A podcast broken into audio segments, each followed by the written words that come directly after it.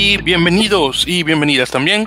Gracias por escuchar este episodio número 44 de En la Mele Podcast. Les saluda como siempre Víctor Omar Pérez Sánchez de Santo Domingo de Guzmán, República Dominicana, pero radicado en la bella ciudad de Nueva York junto con mi compañero de, bueno, de ahora creo que tengo que decir desde de, siempre, ya, que desafortunadamente mi otro compañero de, Rafael ya como que está, se ha desaparecido de la fase de la. Hola, hola Rafa, hablamos luego, hermano. Pero sí, en esta ocasión estoy conversando como siempre con César Fernández de Bailón. ¿Cómo estás, César? Um, hola, Víctor. Hola a todos, este, a toda la gente que siempre nos escucha. Eh, muy bien, muy bien. Aquí, este, pues seguimos ya eh, aquí en, México ya está oficialmente hace eh, un año que se detectó el primer caso de COVID y pues ya ahora sí que ya oficialmente llevamos un año en esta situación. ¡Wow! y qué rápido pasa el tiempo. Qué rápido pasa el tiempo. Y yo creo que nadie, nadie pensamos que iba a ser tan tardado. Eso sí, eso sí te puedo creer, eso sí te puedo decir que ninguno de nosotros pensábamos que iba a durar esto el tiempo que ha durado. Así es. Eso sí te puedo decir. Bueno, vamos, cruzando los dedos, obviamente que ya este sea el último año, ya que no tengamos que lidiar con esto más. Así que cruzando los dedos, ya ahora que estas nuevas vacunas ya están saliendo, se están comenzando a distribuir de poquito a poco, claro, y dependiendo también del país, pero ahí veremos qué tal. Sí, esperemos que conforme eh, pues vaya pasando todo, es, este, vaya mejorando todo esto y eso significa que pues mientras más eh, pronto te mejore, más rápido vamos a poder regresar a jugar. Exactamente, sí. Que por cierto no mencioné eso, ¿sabes? Que sí, que, que yo mencioné de dónde yo estaba, pero no estaba mencionado de tu lugar, claro, en Guadalajara, Jalisco, México, no sé cómo se me pasó mencionar eso, pero bueno, ya, más tarde que nunca. Bueno, entonces con eso dicho, eh, eh, queridos oyentes, estamos ya oficialmente a dos semanas del comienzo de Major League Rugby en Norteamérica y la Superliga Americana de Rugby en Sudamérica. Así que ya en lo que es la semana del 13, no, perdón, el 13 no, el 14, el 14. Lo que es la, oh no, perdón, disculpen, el 14 no, es el 15, la semana del 15, porque el 16 de marzo cae un martes. Entonces la semana del 15 de marzo, ahí comienza ya oficialmente el rugby profesional en las Américas, primero en Sudamérica y luego en Norteamérica Así que no estaba nada mal. Y, bueno, ya con eso dicho, ya que tenemos ya 20 eh, y algo de días sin grabar, ya vamos a entrar directamente a las noticias porque son muchas, obviamente, lo que se ha acumulado. Y bueno, la primero que hay que comenzar, obviamente, es que ya se ha confirmado oficialmente el calendario de, de, lo que es la base de la Copa Mundial 2023 en Francia. La otra vez habíamos conversado sobre la Copa Mundial en Nueva Zelanda, ahora es este 2021, a ver si ojalá que todo salga bien en relación a eso, pero como las cosas están bastante calmadas en Nueva Zelanda, creo que esa copa se va a poder dar. Pero comenzando específicamente sobre la Copa de, de, hombres, en este caso, el primer partido va a ser Francia contra Nueva Zelanda, que va a ser un tremendo partido para abrir esta Copa 2023. Eh, sí, una inauguración, este, pues que, mm, ¿cómo decirlo? No, hace cuatro años no fue una inauguración tan eh, esperada, por decirlo de alguna manera, por los equipos que jugaron. Hace cuatro años, bueno, no es cierto, en el 2019 lo jugaron Japón y Rusia. Este, en el 2015 Inglaterra y Fiji, entonces como que este es eh, un partido muy muy pesado, muy importante para los dos y este y bueno, regresamos a esas como inauguraciones con partidos muy muy buenos y muy muy eh, difíciles. ¿De casualidad recuerdas quién fue que jugó con Nueva Zelanda en 2011 cuando tuvieron la Copa Mundial allá? ¿O con Tonga? Sí, con Tonga. Ah. y, bueno, desde el 2007 que la inauguración fue Argentina-Francia, yo creo que no había una inauguración así. Sí, definitivamente. Y eso que, que Argentina todavía no estaba ahí en, en la cima que está ahora. Muy diferente de una Argentina 2017, ah, pero un, una Argentina 2007 a una Argentina 2021, pues nada que ver, muy diferentes. No, no, nada que ver. Claro, lo que hacen esos, eh, estamos hablando de 17, estar esos 13 años o 14, no, 14 años, es la diferencia que hace. Bueno, entonces en este caso, el primer partido, nuevamente Francia-Nueva Zelanda, va a ser el 8 de septiembre, que cae un viernes. Eh, ya hablando específicamente sobre los partidos de Argentina, obviamente como, como nuestro representante de América, eh, va a estar jugando el 9 de septiembre, que es un sábado, contra eh, Inglaterra. luego de ahí va a estar eh, jugando contra, contra Oceanía 1 eso va a ser el 22 de septiembre. Eso puede ser un Samoa o un Tonga o, un Fiji, también depende de cómo salgan las cosas. Eh, luego de ahí va a ser contra Américas 2 que es posible que sea un Canadá, puede que sea un, un, cosa, un, Uruguay o Estados Unidos si todo sale mal. y finalmente el último sería contra Japón, que sería un 8 de octubre. Así que no está nada mal eso. Y bueno, haciendo de paso con ese, con ese partido, eh, eh, inicial nuevamente, eh, que como mencioné, el 8 de septiembre, y ya luego un mes, ya para octubre ya nuevamente Argentina juega su último partido contra Japón. la Rugby también confirmó que va que esta Copa Mundial va a tener más días de descanso, lo cual es buenísimo. específicamente, todos los equipos tendrán al menos cinco días de preparación para todos los partidos al, al estirarse una semana más la fase de grupos, que bueno, si van a tener cinco, eh, cuatro equipos de cinco, más vale, más vale la pena tenerlo de esa forma. Otra cosa también es que los planteles eh, para la Copa van a crecer de 31 a 33 jugadores para ayudar aún más a la preparación. Así que no está nada mal, honestamente me gustaría que eso hubiera subido a 35 por si acaso, pero bueno, en todo caso, 33 es algo. Y, y sí, eso está bastante bien honestamente. Y a ver, por cierto, estoy leyendo directamente acá el artículo que puso World Rugby en, su página. Dice: Las celebraciones del cumpleaños número 200 de rugby comenzarán el 8 de septiembre, con la final prevista para el 28 de octubre. nada más. Ya para 2023, sí, rugby eh, cumple oficialmente 200 años, que rápido pasa el tiempo. Sí, mientras eh, volvió, eh, regresando un poquito lo del calendario, pues sí, mientras más días de descanso, eh, pues mejor nivel creo que podemos ver, sobre todo en el y de por sí ya las instancias finales, las de eliminación directa, son juegos de muy buen nivel, yo creo que con más descanso todavía se van a ver mejor. estoy muy de acuerdo con eso. Entonces, bueno, y continuando ya con, con eso, y hablando justamente sobre Argentina, Argentina, por cierto, fue eh, nominada como, eh, como, eh, un, bueno, como un equipo del año, este año pasado 2020, por el, el, Laureus, para los que no conocen los Laureus, que fueron fundados en el 2000, son unos premios a la excelencia deportiva, en este caso, y nuevamente sigue Argentina, luego de su hazaña contra Nueva Zelanda, nuevamente, luego de meses sin jugar, y, y, jugar contra un equipo de Nueva Zelanda que ya tenía muchísimas semanas, bueno, muchísimos ya tenía unos cuantos meses ya de juego, a venir ya luego a derrotarla, definitivamente una nominación bien merecida. Eh, junto con Argentina también están nominados eh, Liverpool, el equipo de fútbol inglés, está el, Bayern Múnich eh, de, fútbol también de, de Alemania. Luego están los Lakers de Los Ángeles, el equipo de baloncesto de, Estados Unidos. Tenemos los, eh, los Kansas City Chiefs de fútbol americano de Estados Unidos. Y finalmente el Mercedes eh, AMG Petronas, que es un equipo de Fórmula 1 de Alemania. Así que junto con Argentina, esos son los seis equipos eh, que se disputan equipo del año. Que cruzando los dedos, ojalá Argentina pueda ganar, porque en ese caso sería el segundo equipo de rugby eh, nacional en ganar ese, eh, en ganar ese, eh, ganar ese trofeo. En este caso, Nueva Zelanda fue que el primero en ganar lo que creo que fue para él. Eh, si digo, yo, o, o, sí, o puede que esté mal, yo creo que fue Nueva Zelanda lo había ganado. O tal vez, o que parece que está, pues, tal vez no, yo creo que no, creo que lo he leído mal. Pero en todo caso, ojalá que sea así.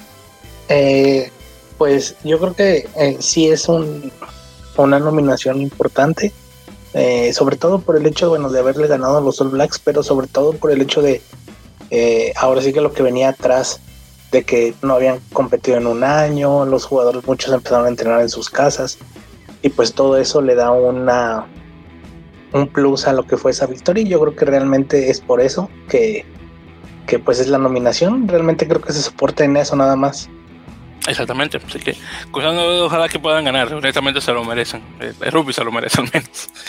Y bueno, yo empezando y hablando brevemente sobre la, bueno, hablando sobre ligas, específicamente hablando sobre la división de honor española, específicamente lo, ocurrido en la jornada número 11, que eso fue durante la semana del 20 de febrero.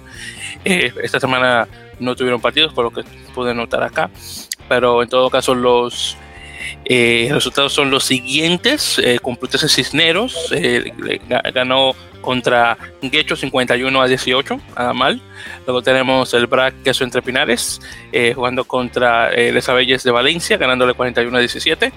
Luego ahí tenemos la Zamboyana de Cataluña contra Ciencias de Sevilla, que ganó 61-32, aún con tremendo marcador, al menos eh, Ciencias pudo poner 32 puntos, así que hay que darle su mérito.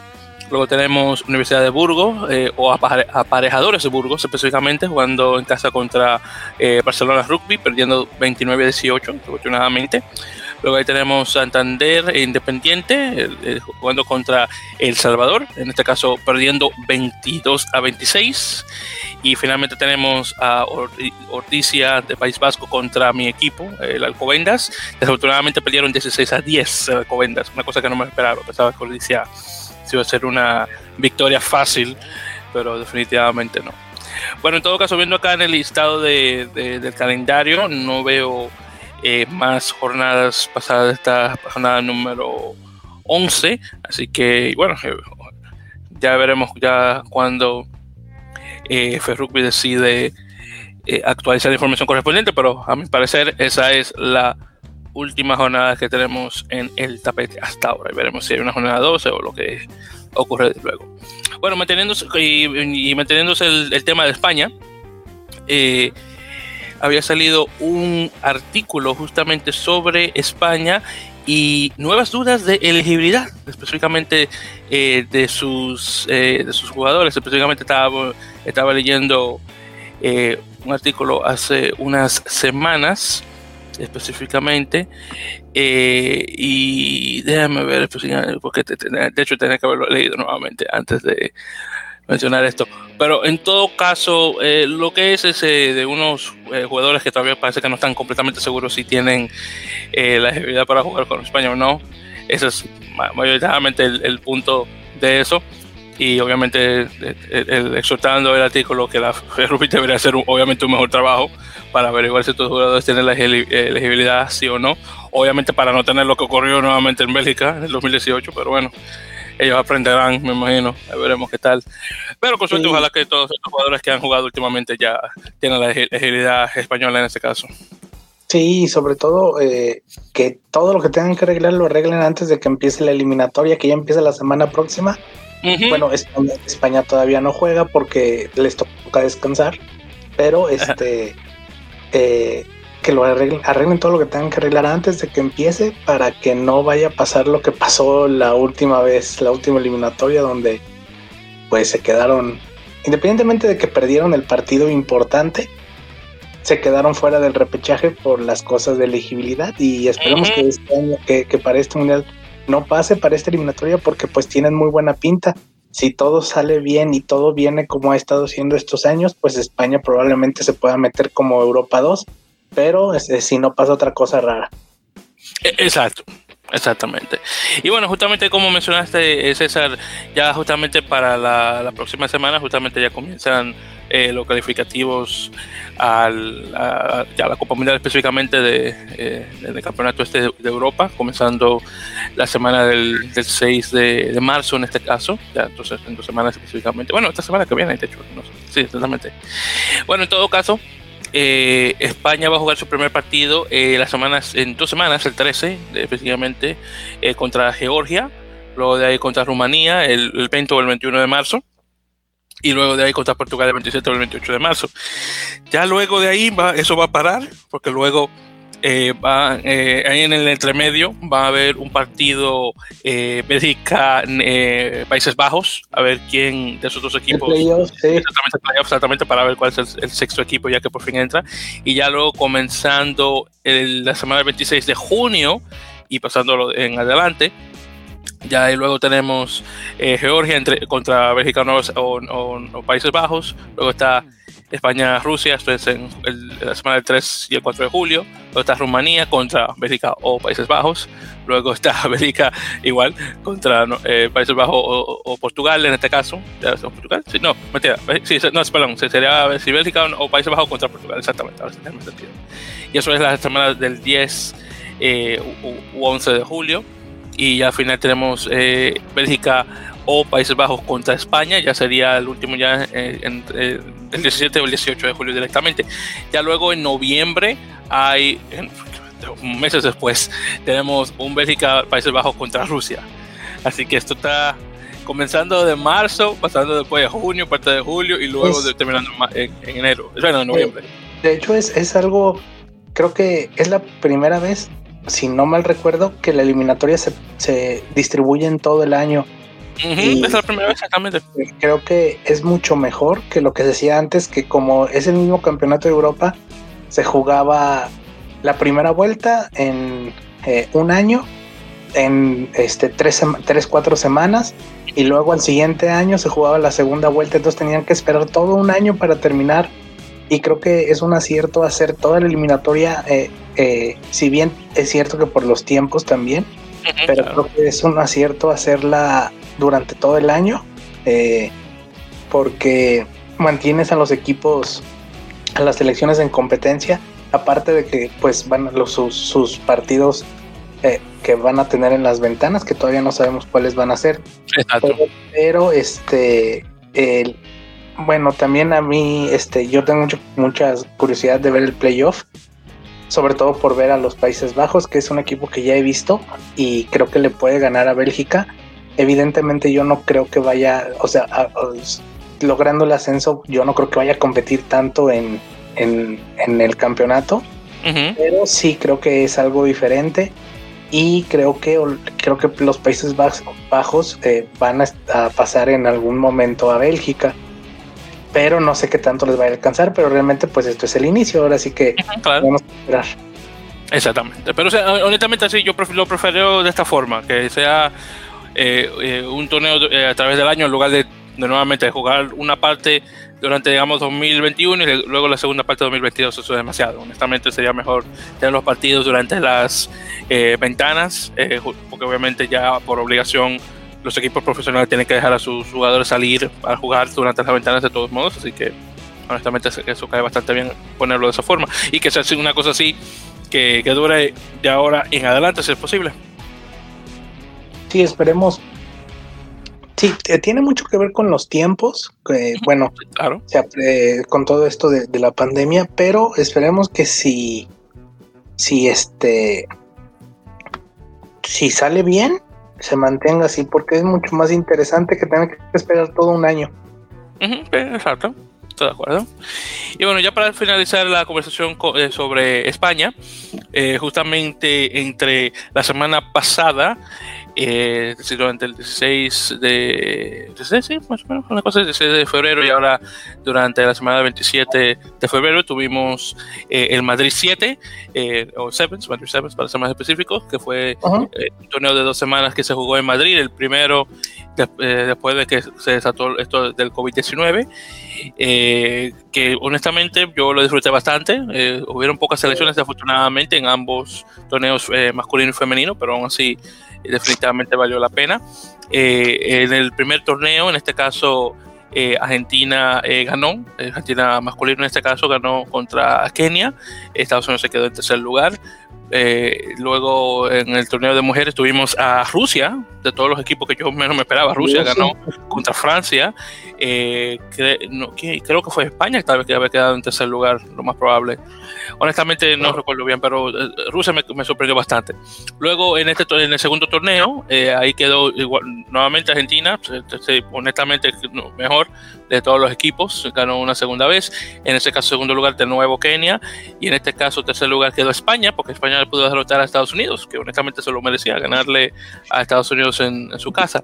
Luego en el torneo de mujeres, en este caso Rusia ganó y en este caso había derrotado a, ver, que fue a Kenia, sí, que eran mujeres, y en, ahí en ese tercer lugar ahí ganó España, entonces España quedó en tercer lugar en torneo femenino y masculino, así que honestamente estuvo bastante, bastante bueno.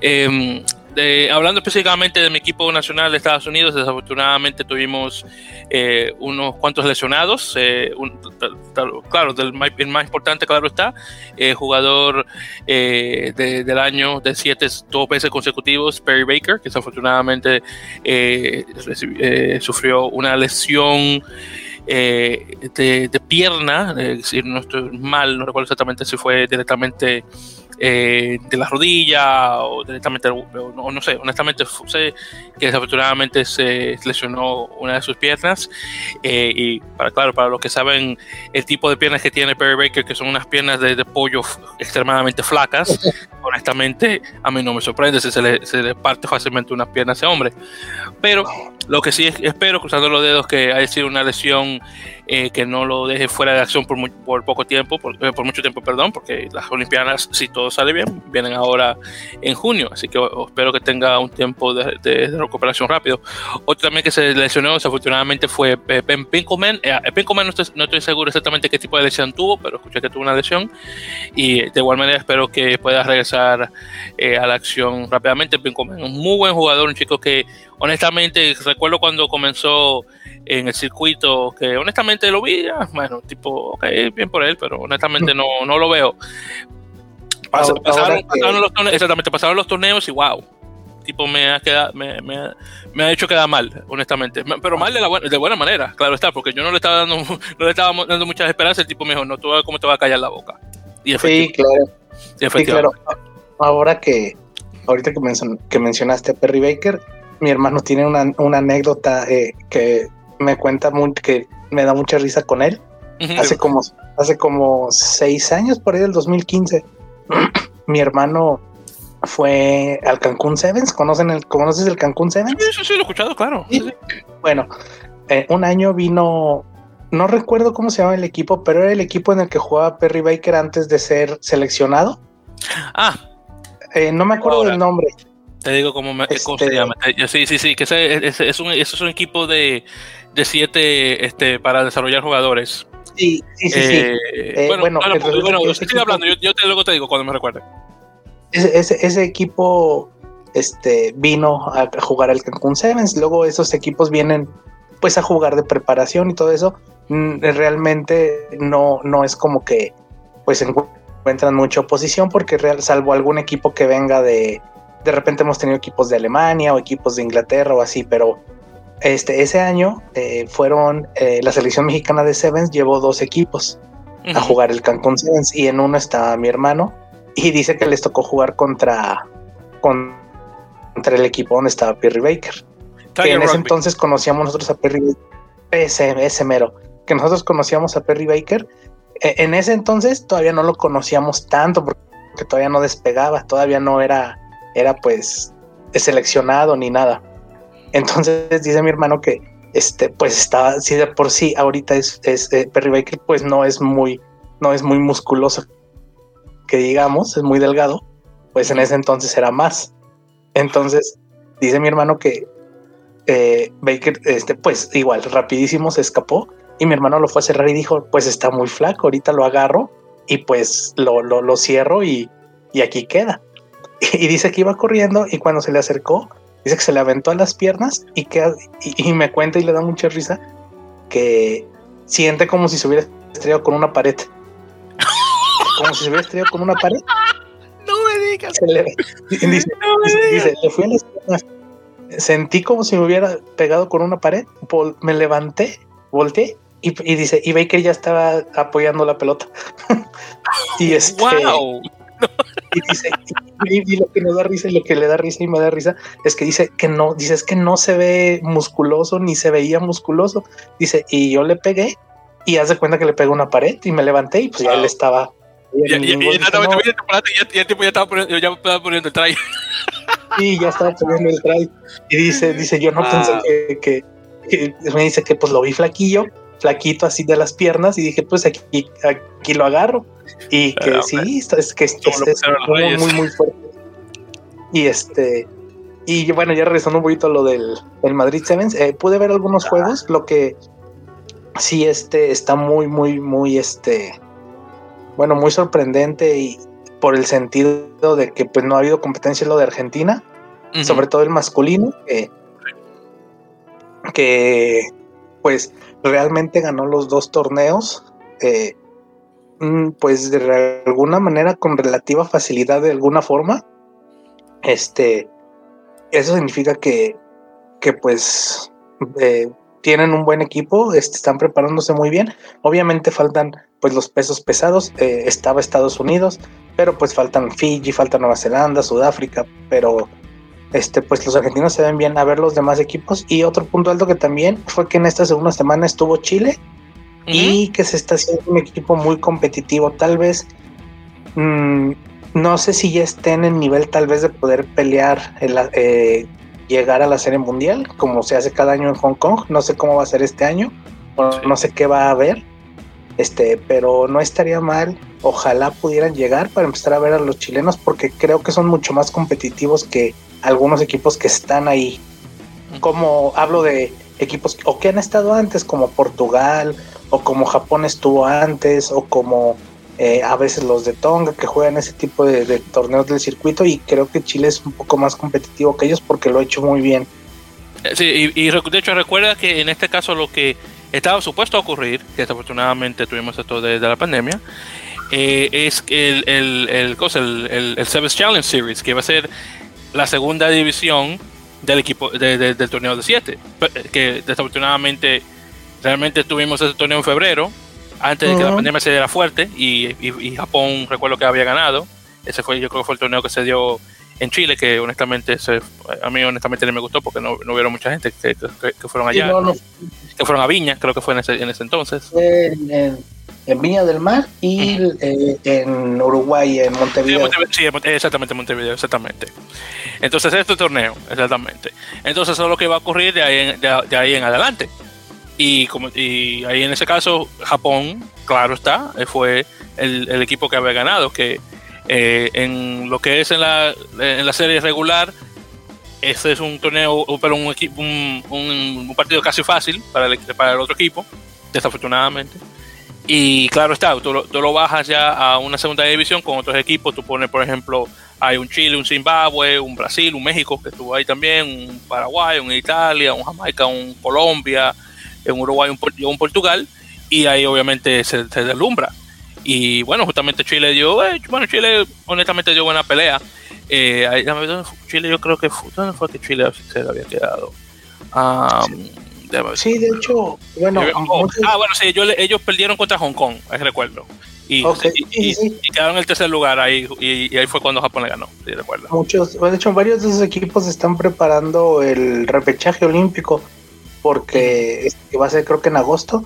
Eh, por ahí nos dijeron que va a ser en agosto y pues ya están empezando, incluso aquí en México también las elecciones ya están empezando a, pues ahora sí que a trabajar porque sí es un poquito complicada la situación aquí y realmente este pues si no em, em, empiezan sobre todo aquí en México a trabajar ya pues va a ser un poquito si de por sí para nosotros ya es complicado pero sin la situación creo que lo va a ser un poco más pero pues ya están está ahora sí que a la vuelta también esa preparación para esas elecciones que muchas son las que juegan el la, la este el challenger exactamente Sí, pero regresando al, al, Madrid Sevens, eh, sí, honestamente Chile dio buena dio buena pelea, honestamente, a mí me gustó me, gustó mucho ese el, torneo, el, que el, juego, eh, cómo se comieron a Portugal, eso me encantó ver, honestamente, estuvo muy bueno eso.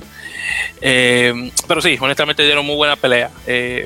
Eh, este y ¿cuál fue? Dieron otro, otro partido bien cerrado, no recuerdo con qué. Pero con Estados Unidos. Ese con Estados Unidos, exactamente, con Estados Unidos. Que ese, claro, por supuesto, Estados Unidos, ese equipo de Estados Unidos es un, equipo en desarrollo. Digo, tenía unos cuantos jugadores ahí de que juegan siempre, pero eso era más que nada un equipo en desarrollo, que por eso fue que honestamente perdieron tanto y, y perdieron contra España. Obviamente hubieran tenido eh, su Danny Barrett, un Madison Hughes, un Steven Thomasin, eh, bueno, Maca estaba ahí, Martin Josefo también estaba y Kevin Williams también estaba en el torneo, pero tú pones esos otros tipos con, con los otros y, y o Carlen Isles, claro, que, que, casi se me olvidaba también mencionar, y un Perry Baker sin lesión, y obviamente esos tipos se lo comen, claro está. Pero bueno, en todo caso, eh, de los jugadores esos nuevos que yo vi ahí, que honestamente ni había escuchado de ellos, el que más deslumbró, el deslumbró, porque obviamente fue el que puso la mayor, eh, la mayor puntuación, fue este muchacho Jacob eh, La China eh, de California, que escuché varias veces eh, pronunciando el apellido de La China, pero como un apellido italiano, bueno, es La China, que realmente debería pronunciarse, pero en todo caso. honestamente, La China suena feísimo, la, la China me gusta más. Pero bueno, en todo caso, él se, dio bastante bueno, me, me sorprendió bastante. Ahí también, también otros jugadores que están siempre ahí a la, a la periferia, como Joe, Short, Shorter y este otro muchacho, Colby, no me acuerdo cómo se apellida, él también estuvo ahí. Y, sí, honestamente, como te digo, Jacob la, la fue el que más me sorprendió. Es la primera vez que lo veo y jugó bastante bien. Eh, sí, te digo, sí pude. Vi algunos juegos, no vi todos porque, pues, en la mañana, la mayoría en la mañana. Pero, por ejemplo, otra cosa que vi un poquito también fue en el femenil a las eh, de Polonia, al equipo de Polonia. Sí, las polacas me sorprendieron. Eh, sí, no, o sea, no, obviamente no son del elite ni nada parecido, pero pero yo creo que el solo hecho de que este, de verlas en el torneo, este creo que sí fue una sorpresa. Obviamente les falta mucho trabajo, obviamente no es no están ni siquiera en un nivel este primero, segundo en el Sevens de mujeres, pero qué bueno que, vimos algo diferente. exactamente, sí, pero la polaca sí que me sorprendieron. Pero la, en lo que son las polacas y las rusas, que claro, estas, las, dos son eslavas. Eh, eh, esos, dos equipos fueron los que más me sorprendieron. Las rusas, yo sabía que tenían, ya por sí eran fuertes y, wow, fueron más fuertes de lo que yo esperaba. Y más contra Francia, que pensaba que iba a darse un poquito, eh, un poco más con ellas. Pero las polacas sí que me agarraron de sorpresa. No, no esperaba, una no esperaba que iban a ganar al menos un partido, y dos que iban a ganar de la forma que ganaron. Creo que fue cuando, cuando estaban jugando contra España. sí, sí las, las polacas pues ahí van de a poquito. Este, yo creo que lo que tenían que hacer era que ya ha pasado en Europa era pasar a los Países Bajos, que la selección femenina de los Países Bajos tenía buen equipo de sevens, pero últimamente es, eh, últimamente ya eh, ha venido un poquito a la baja, igual que el equipo de 15, el equipo de 15 se acaba de perder con España ayer. Ah, bueno, mira. Sí, este eh, en el pues el campeonato de Europa que es la primera fase de la eliminatoria. Sí, sí, sí, sí. Que este, bueno, España ayer le ganó a Países Bajos 87-0, entonces eh, los Países Bajos vienen muy, muy, muy a la baja sus equipos femeniles, al contrario que el, que el varonil. Entonces creo que las polacas podrían tomar ese lugar en el Sevens, en el 15 pues no, no las he visto jugar, pero qué bueno que, este, que ya empiezan a aparecer en esos, en esos torneos compitiendo contra selecciones más fuertes y pues podemos ver algo diferente. Exactamente. Y ya para finalizar de comenzar este del, torneo, eh, desafortunadamente el equipo de Francia, de, bueno, claro, de mujeres, porque los hombres no pudieron ir por esto del COVID, justamente, digo, este, este COVID, justamente por esto de COVID, eh, algunas de las, de, las jugadoras salieron positivas con el, con el virus y tuvieron que desafortunadamente salir del torneo. Este, Estados Unidos decidió hacerlo porque me imagino que ellos dijeron, bueno, ya para qué. Y también ellas decidieron salir, no sé si tanto por lo del COVID, pero tal vez para, mantener los, el, el, torneo eh, equivalente en relación a los equipos, obviamente para que sean para que sea un número par. Eh, desafortunadamente Francia obviamente no pudo jugar el segundo, pero al menos en el torneo de, hombres tuvimos un, sexto equipo en, en Chile que jugó nuevamente eh, bastante bien. Pero sí, honestamente el torneo me gustó con todo y todo. No, no esperaba, eh, uno, un torneo que ocurriera durante este tiempo del 2021, pero me lo imaginaba un poquito más adelante. Y, dos, en, Madrid, que, España, bueno, España en su totalidad y Madrid en particular estaban bien mal con el COVID hace unos cuantos meses y mira cómo están ahora. Sí, ahí de a poquito eh, pues eh, ahora eh, un poquito relacionado con eso, pero también con otras cosas, pues van buscando sedes que no esté tan mal para poder hacer torneos y bueno, es una manera de volver. Sí, exactamente, a, algún tipo de normalidad, entre comillas, porque, bueno, qué decir. Bueno, perfecto, entonces ya pasando de eso y hablando, bueno, hablando un poquito todavía de, sobre rugby femenil, eh, US Rugby, obviamente la Unión Estadounidense de Rugby confirmó el grupo de 51 jugadoras eh, para el campamento de entrenamiento eh, femenino, obviamente rumbo a la Copa 2021. Eh, una cosa, hablando específicamente sobre el equipo estadounidense de rugby femenino, de, rugby de 15 a 15 específicamente, que por cierto, el, equipo en ganar la, Copa Inaugural Femenina en, en, el 1991, un torneo, por cierto, que lo tuvo que crear, lo tuvieron que crear las mujeres, porque la Voz Rugby, por alguna razón en ese tiempo, no quería auspiciar eh, un torneo femenino. Así que las mismas jugadoras tuvieron que ponerlo ellas mismas para que se pueda hacer. Y Estados Unidos ganó.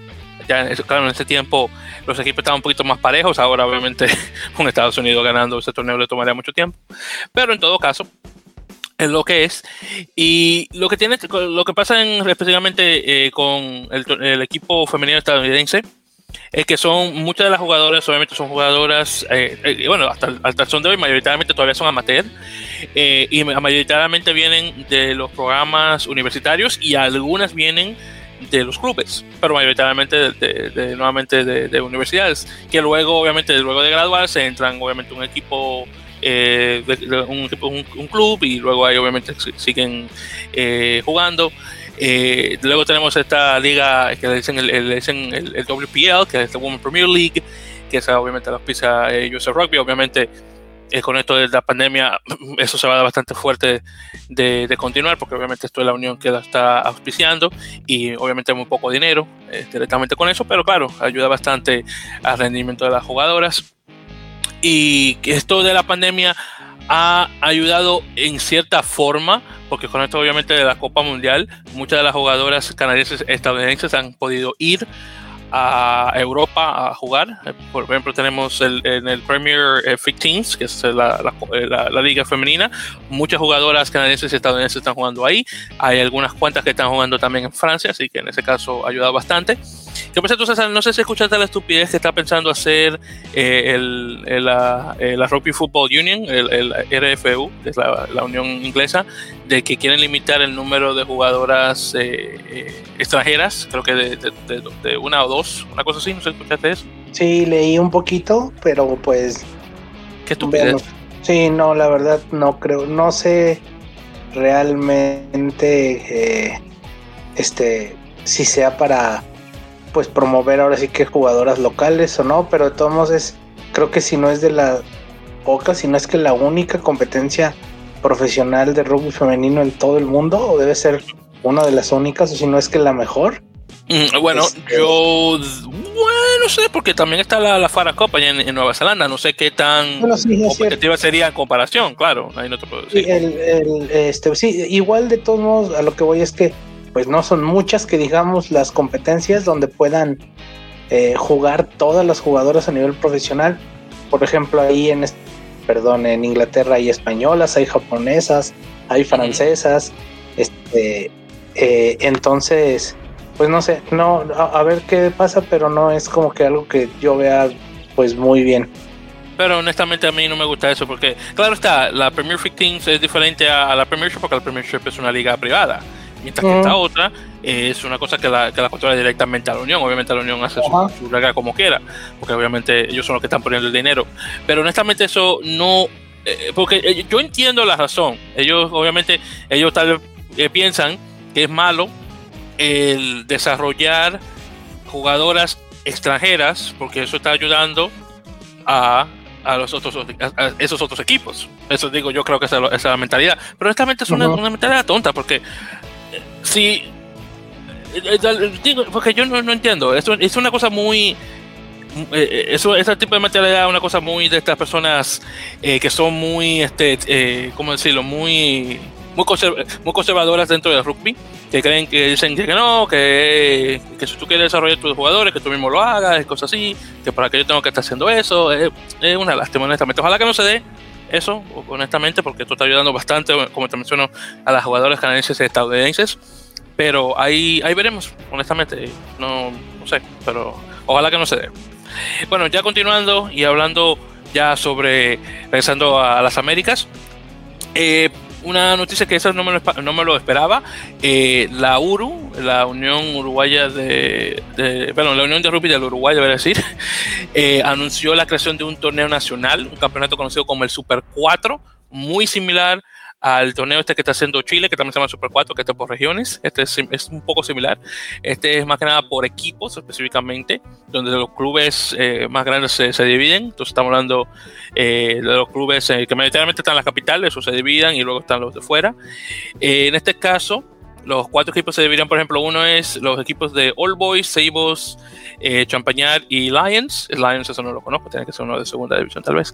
Luego tenemos a All Christians, eh, eh, Montevideo Cricket Club, el, equipo, bueno, el club de rugby más antiguo de las Américas, Lobos y, y Luego tenemos Carrasco Polo, el, el, el Pucarú, el, el, Pucarú se, pronuncia el seminario, y la olla. Y finalmente el que yo le voy, porque es el, que está fuera de la capital, Trevo, Los Cuervos, Círculo, Remeros de Mercedes y Baimaca de, de Salto. Entonces, ese es el equipo que le voy a ir, porque normalmente son los equipos. Yo soy, yo soy, ahora, yo soy de capital, así que yo debería irle a uno de los equipos de la capital, pero ¿sabes qué? Déjame ir a los equipos pequeños, de los que están afuera de la capital. Así que yo sé que cuál es el equipo mío. En todo caso, se van a dividir de esa forma. El torneo va a comenzar en mayo, específicamente. Así que va a ser un norte, norte, sur, este y oeste, más o menos de esa forma.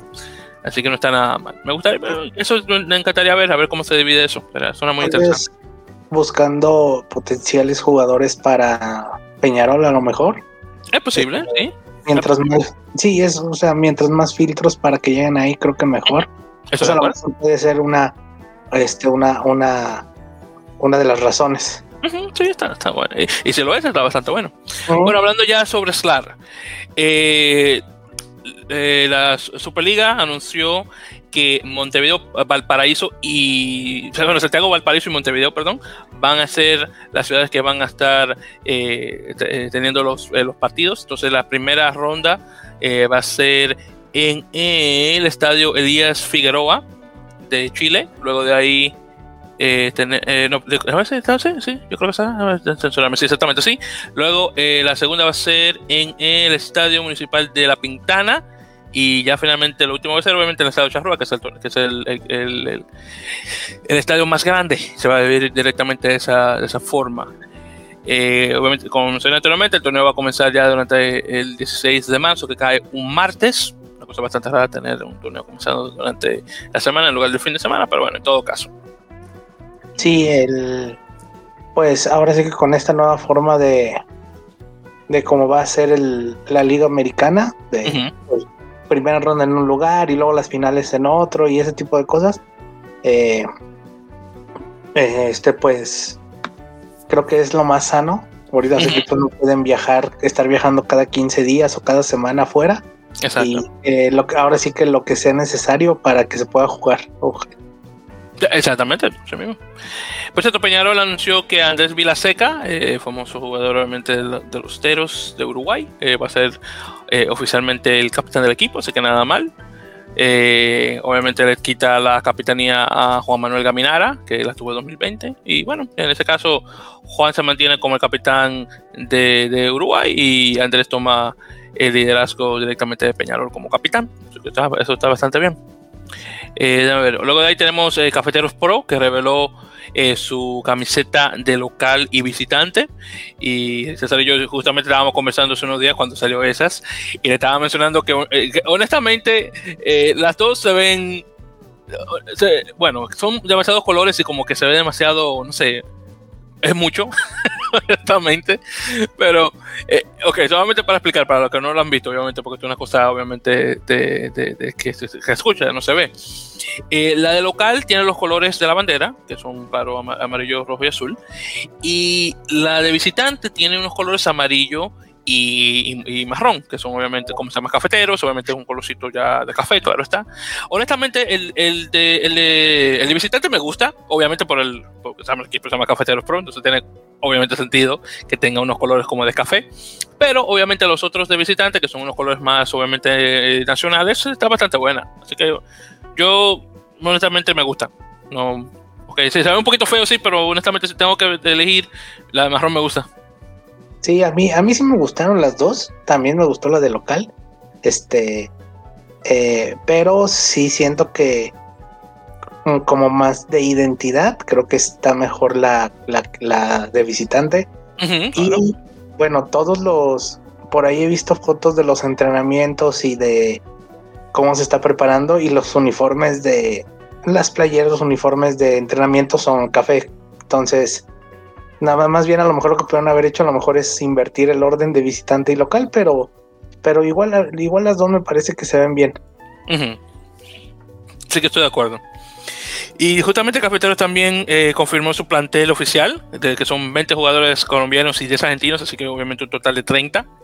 Eh, los argentinos ya lo habíamos mencionado anteriormente, pero solamente para mencionarlos nuevamente, eh, son Nicolás Roger Farias, Javier Alejandro Corbalán, Aníbal Panceira Garrido, Agustín Acosta Boco, Lautaro Simes Bulgarelli, Facundo Ferrario, Ramiro Talone Nadaf, creo que, es un apellido libanés, creo ese, Gonzalo Jesús García eh, Felipe Puertas y Facundo eh, Pueyrredón. Entonces esos son los argentinos que van a estar directamente en el equipo. Ya luego de los eh, colombianos tenemos a Yanni Pérez, tienes un primo lejano mío, eh, Diego Postada, Juan David, Juan David Herrera, Brian Pérez, otro primo, Esteban Cardona, John Carlos Álvarez, Freider Julián Belandia, Gerson Ortiz, Diver Jefferson Ceballos, Diver que muy buen jugador, eh, Julián Navarro Londoño, eh, Oscar eh, Forero Fandino, Johan Ortiz Arango, Andrés Felipe Álvarez, Cristian David Rodallegas, ese nuevo, el primera vez que escucho ese apellido, Álvaro Gamara Baldovino, Alejandro Navarro y John Arley Urrutia, que es el, el, morenito que, se, que, juega de ala, que es muy rápido. Muy buen jugador, por cierto. Sí, este. Eh, es, es. A mí me llama mucho la atención que sean tantos colombianos. Obviamente los esperábamos así, pero eh, qué bueno que le están apostando mucho más que, por ejemplo, Paraguay. Eh, bueno, que Paraguay el año pasado, porque este año son muchos más, pero ya la mayoría o muchos de esos ya han estado en las selecciones colombianas, como Gerson Ortiz, y esto Rutia, Ceballos, que fue el que jugó en Peñarol. Sí, sí, sí. Eh, eh, eh, este, pues sí hay varios que ya han sido este, seleccionados y obviamente ya, ya conocen ahora sí que el ámbito internacional, no al nivel que lo van a jugar, pero pues se están preparando para eso y, y ojalá pues puedan dar un buen papel. Este, yo este, tengo muchas ganas de ver a, a, los colombianos en, este, en el torneo y obviamente junto con los argentinos, que yo sí creo que, por ejemplo, los argentinos eh, son más, van más como a los, a los backs, a, los, a la línea de, de tres cuartos. Por ejemplo, nueves, a lo mejor alguna apertura, wings, centros, que es como que lo que Colombia flaquea un poquito. Colombia tiene muy buenos forwards, son muy pesados, son gente muy grande entonces creo que no va a estar el problema por ahí, sino yo creo que más bien los argentinos van un poquito para, para jugar eh, con los backs.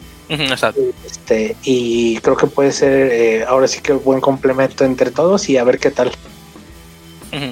y, por cierto, otra cosa también que no había mencionado. Entonces, de esos jugadores colombianos, 17 son de Antioquia.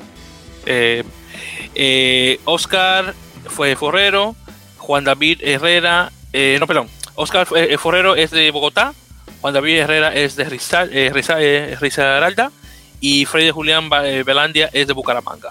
Entonces, entonces solamente uno de la capital, uno de Risaralda y uno de Bucaramanga.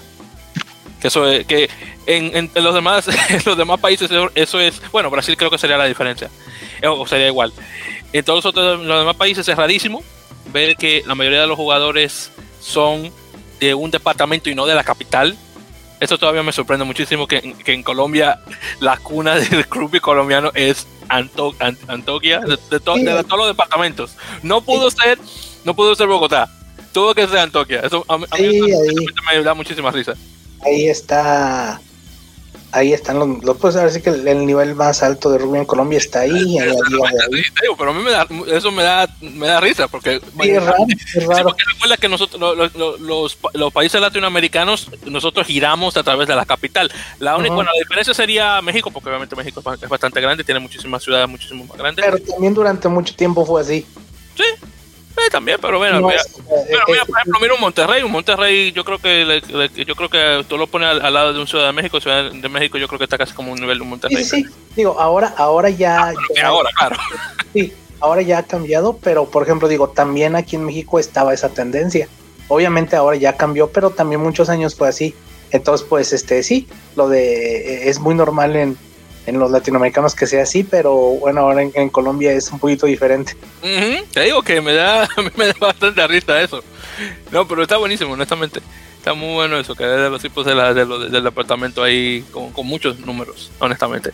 Bueno, entonces, continuando, déjame ver con lo demás que tenemos que conversar. Bueno, hablando justamente eh, sobre Brasil, eh, estábamos conversando que el equipo se llama Cobras Brasil 15 y justamente confirmó su plantel de jugadores. Y este está muy interesante. Déjame aquí sacarlo de una vez ahí para conversar rápidamente sobre eso. Entonces, de estos jugadores, perdón, de estos, eh, de estos, de, este plantel, debería decir, eh, cuatro jugadores son argentinos, que está Manuel Elberstein, Santiago Gripo, Franco eh, Giudice, creo que se pronuncia eh, eh, correctamente en español, perdón, en italiano, y Marco de, San- Santis. Luego los demás, eh, todos son brasileños. Hay unos acá, si mal no recuerdo, que son elegibles al jugar para Brasil. Déjame ver cuáles son. Ah, está, para ver, tengo Leonel Moreno y. ¿Cuál es el otro? Y Joel. Sí, y Joel Ramírez, exactamente.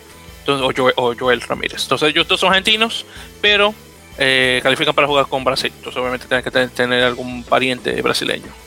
Entonces, de los eh, jugadores de ahí, tenemos, y por cierto, los que tienen más apariciones para el equipo nacional de, de Stupis, tenemos a Lucas eh, Abud con 42, eh, Joan Ro- Rossetti, que es el, argen- el- el argentino, nació en Argentina, pero de descendencia brasileña, con 38, Moisés Duque, que tiene 57, eh, Felipe Sanseri con 37 y Lucas Tran, que es el tanque con 37. Estas son todas las, las apariciones, los caps en total. Entonces ahí para hacer la mención de jugadores tenemos a Luca- Lucas Abud, como mencioné, eh, Alexandre Alves, eh, Brendon Alves, André Aruda, eh, Artur Vergo, Manuel eh, Bersin, que lo mencioné ya anteriormente, que se viene del, del, del CRAI, de, de Costa Argentina. Está eh, Matheus Claudio, eh, Adrio Melo, eh, Clever Díaz, que ese es el, el altote ese, eh, que juega para el Poli. Eh, Ujú. Está, eh, creo que se llama Guilherme, mi, mi portugués es malísimo. Guilherme Díaz, Enrique Ferreira, eh, el, el Santiago Gripo, nuevamente que se viene del, del Urucure, de allá Argentina. El Kawa, tengo que ver cómo se pronuncia la, la A con, con la tilde encima en portugués, que no sé cómo se pronuncia eso todavía. Entonces, el Kawa eh, Guima- Guimaraes, yo sé que lo estoy pronunciando mal. es el Leonel Moreno, que es del, del, del San José, de San José. Eh, Devon Müller, que ese es el chico este sudafricano, que no sé cómo diablo cae un sudafricano en Brasil, pero en todo caso. Eh, Gabriel, Gabriel Olive- Oliveira, eh, Michael, Michael o Michael, no sé cómo lo pronunciarán ellos, eh, Oliveira, eh, Gabriel el Paganini, que se lo recuerdo, que se juega para el de Brasil, eh, Andy Piñeiro, eh, de Curitiba, o, o Curitiba, debería pronunciarlo bien, Joel, eh, Joel Ramírez, que es este, del Chacarey, eh, Rocha, eh, Joan Rossetti, ya lo mencioné, eh, eh, Kaique Segura, eh, Leonardo Silva y Rafael Teixeira. Estos son los, los de, de- los eh, de primera- bueno, los, este, los delanteros. Luego los, los backs, los defensores, tenemos a Lauren Borda Coet, Marcos de Santis, que se viene de Palermo Bajo, sé tú que nuevamente que lo mencioné, eh, Felipe con González, eh, Franco eh, nuevamente Judice, que se viene de Gimnasia y Esgrima en Argentina, eh, Daniel Lima, Gabriel Quirino, eh, eh, Douglas Rauf, que se pronuncia originalmente, Josh Reeves, que es el neozelandés. Eh, bueno, él, él se casó con una brasileña y cayó en Brasil, eh, cayó en Brasil así que él, tiene- él ya se entiende. Eh, Daniel eh, Sanserí, Felipe Sanserí, obviamente los hermanos Sanserí, los, los gemelos. Honestamente me, me hace falta el hermano de Moisés, de Moisés Duque. Bueno, el- el- no sé si sigue jugando, se había retirado de la selección, entonces Creo que sí, yo creo que sí. este, no, no me acuerdo cómo se llama, no me acuerdo cómo se llama él. se llama, el- Lucas. Lucas, ese, Lucas, exactamente, Lucas, ese. Porque me gustaba ver, porque eh, de- como son cuatro, eh, son eh, dos pares de hermanos, honestamente me gustaba ver eso. Estaba, muy, estaba bien chévere eso. Entonces la Sanserí, luego tenemos a Lucas Pago, eh, Robert eh, Tenorio y obviamente Tran, que es el tanque que se, se viene del poli. Así que nada, mano, estamos, está- a mí honestamente me está gustando ese equipo. Lo que sí quiero ver a, eh, eh, a ellos jugando con, eh, con cafeteros, eh, honestamente ese, ese es un equipo que es un partido que me gustaría ver mucho. Bueno, entonces ya con eso, y entrando ya a lo que son eh, jugadores y demás, eh, tenemos eh, la noticia de que el medio scrum, medio melee sudafricano estadounidense Rubén Dajas firma con Saracens desde Cheetahs. Eh, como fanático del equipo de las Águilas, honestamente estoy muy feliz por escuchar eso. Honestamente, el hecho cuando Rubén Dajas quiso firmar y jugar con Chitas, que por cierto es un equipo eh, ya que está muy apegado a la familia de él, porque el abuelo y el papá de él jugaron en ese equipo. Entonces, obviamente, él ya está haciendo, por decirlo así, la tradición. Eh, honestamente, me sorprendió bastante el hecho de que él decidiera regresarse a, a Sudáfrica para jugar eh, rugby profesional en lugar de irse directamente a Europa o, o, directamente firmar con equipo de Major League Rugby, pero en todo caso. Y duró bastante tiempo jugando en la Curry Cup, luego de ahí llegó el Super Rugby, cuando ya Chitas pudo jugar. Bueno, primero, bueno, primero en el Pro 14 no pudo jugar, eh, luego llegó la pandemia, ahí no jugó, luego por fin ya pudo deslumbrarse ahí en el, en el en, cosas en el Super Rugby Unlock, este, ahora está pasado, este pasado año y al final de año, y obviamente jugó en el Curry Cup también ahora, entonces ya de aquí pasa directamente a jugar con Saracens, que buenísimo, así que honestamente me alegra bastante. Y ya con él, eh, con, con Rubén, ya tenemos ahí dos jugadores estadounidenses, porque está eh, Will Hooley, que es el, apertura, y está este muchacho eh, Capelli, no me acuerdo cómo se apellida, el, el tongano americano. Así que tenemos tres jugadores. Y, y siempre ha sido un equipo que ha ayudado mucho a lo que es al jugador estadounidense, porque anteriormente teníamos a, a Chris Wiles, antiguo capitán de Estados Unidos, uno de mis jugadores favoritos. Esta ahí también estuvo este, este muchacho. Titi Lamusitele, que ahora está jugando en Montpellier, y también estuvo Hayden, eh, Smith, que jugó una temporada con los Jets de Nueva York en, fútbol americano, y luego eh, de ahí regresó a rugby y comenzó a jugar con Saracens, y de hecho, después de terminar de jugar con Saracens la, la, la, selección, consiguió un trabajo y está, por lo último que supe, está, jugando, en Esher, que es un equipo de, de tercera liga o tercera división y está trabajando de igual manera, así que no está nada mal. Y, y lo interesante, por cierto, de, de, Hayden Smith, él es nacido y creado en Australia. Él cayó en Estados Unidos, eh, en la Universidad de Colorado, para jugar baloncesto, porque él, fue con una beca de baloncesto. Nunca en su vida había jugado rugby en Australia, rugby league ni rugby unión, ninguno de los dos.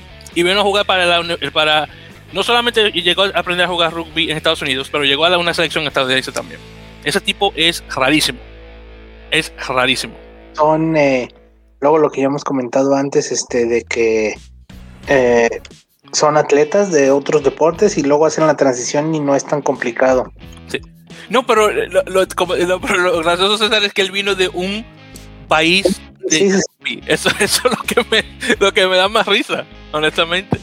Es, es, es este, es raro. te digo, ¿qué tipo es raro? Eso es rarísimo. ¿Cómo tú, porque, ok, Unión, te lo, eh, Unión honestamente no me sorprende porque es, es, eh, eh, Rugby 15 siempre ha sido un, deporte de la élite y en Australia más que nada porque siempre ese es el deporte que, se, que juegan los chicos de las escuelas privadas, mientras que el Rugby 13 es obviamente de todo el mundo. Pero ni eso tocó él, que yo sepa ni siquiera jugó Rugby 13. Él sabía que estaba ahí, pero realmente era un jugador de baloncesto. Sí, eso es raro, es raro. Es, muy interesante eso. Es raro que no se hayan metido al deporte estando allá. Sí, exactamente, te digo.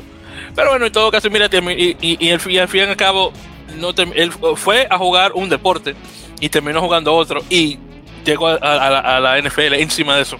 Mm. Sí, es raro. es, muy, interesante eso. Bueno, continuando. Eh, Santiago Chocobares, que, firmó, eh, firmó con Jaguares 15 oficialmente, así que se queda en Argentina, así que me alegra saber eso, que el centro se haya quedado.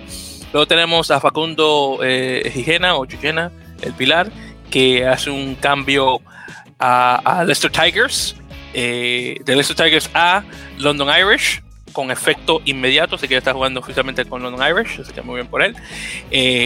Este Agustín Crevy firmó una extensión con London Irish, creo que se va a quedar ahí dos años más. Déjame ver si aquí me dice específicamente, él comenzó ahora en esta temporada 2020-2021. Eh, uh, pensaba que me lo decía aquí. Bueno, no me lo dice aquí cuando la extensión, pero sí, tiene una, firmó una extensión con el equipo, así que muy bien. Nada más, de, de todo modo, Krevi tiene una descendencia irlandesa, así que muy bien eso. Eh, luego están los pilares eh, argentinos de Tomás Galo eh, Iván Nemer, que tiene su estadía con Benetton Rugby hasta 2024. Una cosa que me dice que lo más probable ellos dos van a tal vez jugar para los Azuri en unos años más, ya luego de que tengan tiempo de residencia. Y de por sí yo creo que los dos tienen pasaporte italiano, así que de, oh. tendencia, así que honestamente le van a seguir. Sí, yo creo que le van a seguir los pasos a, Juan Ignacio Ebrex para jugar ahí con la selección, lo más probable. Eh, déjame ver.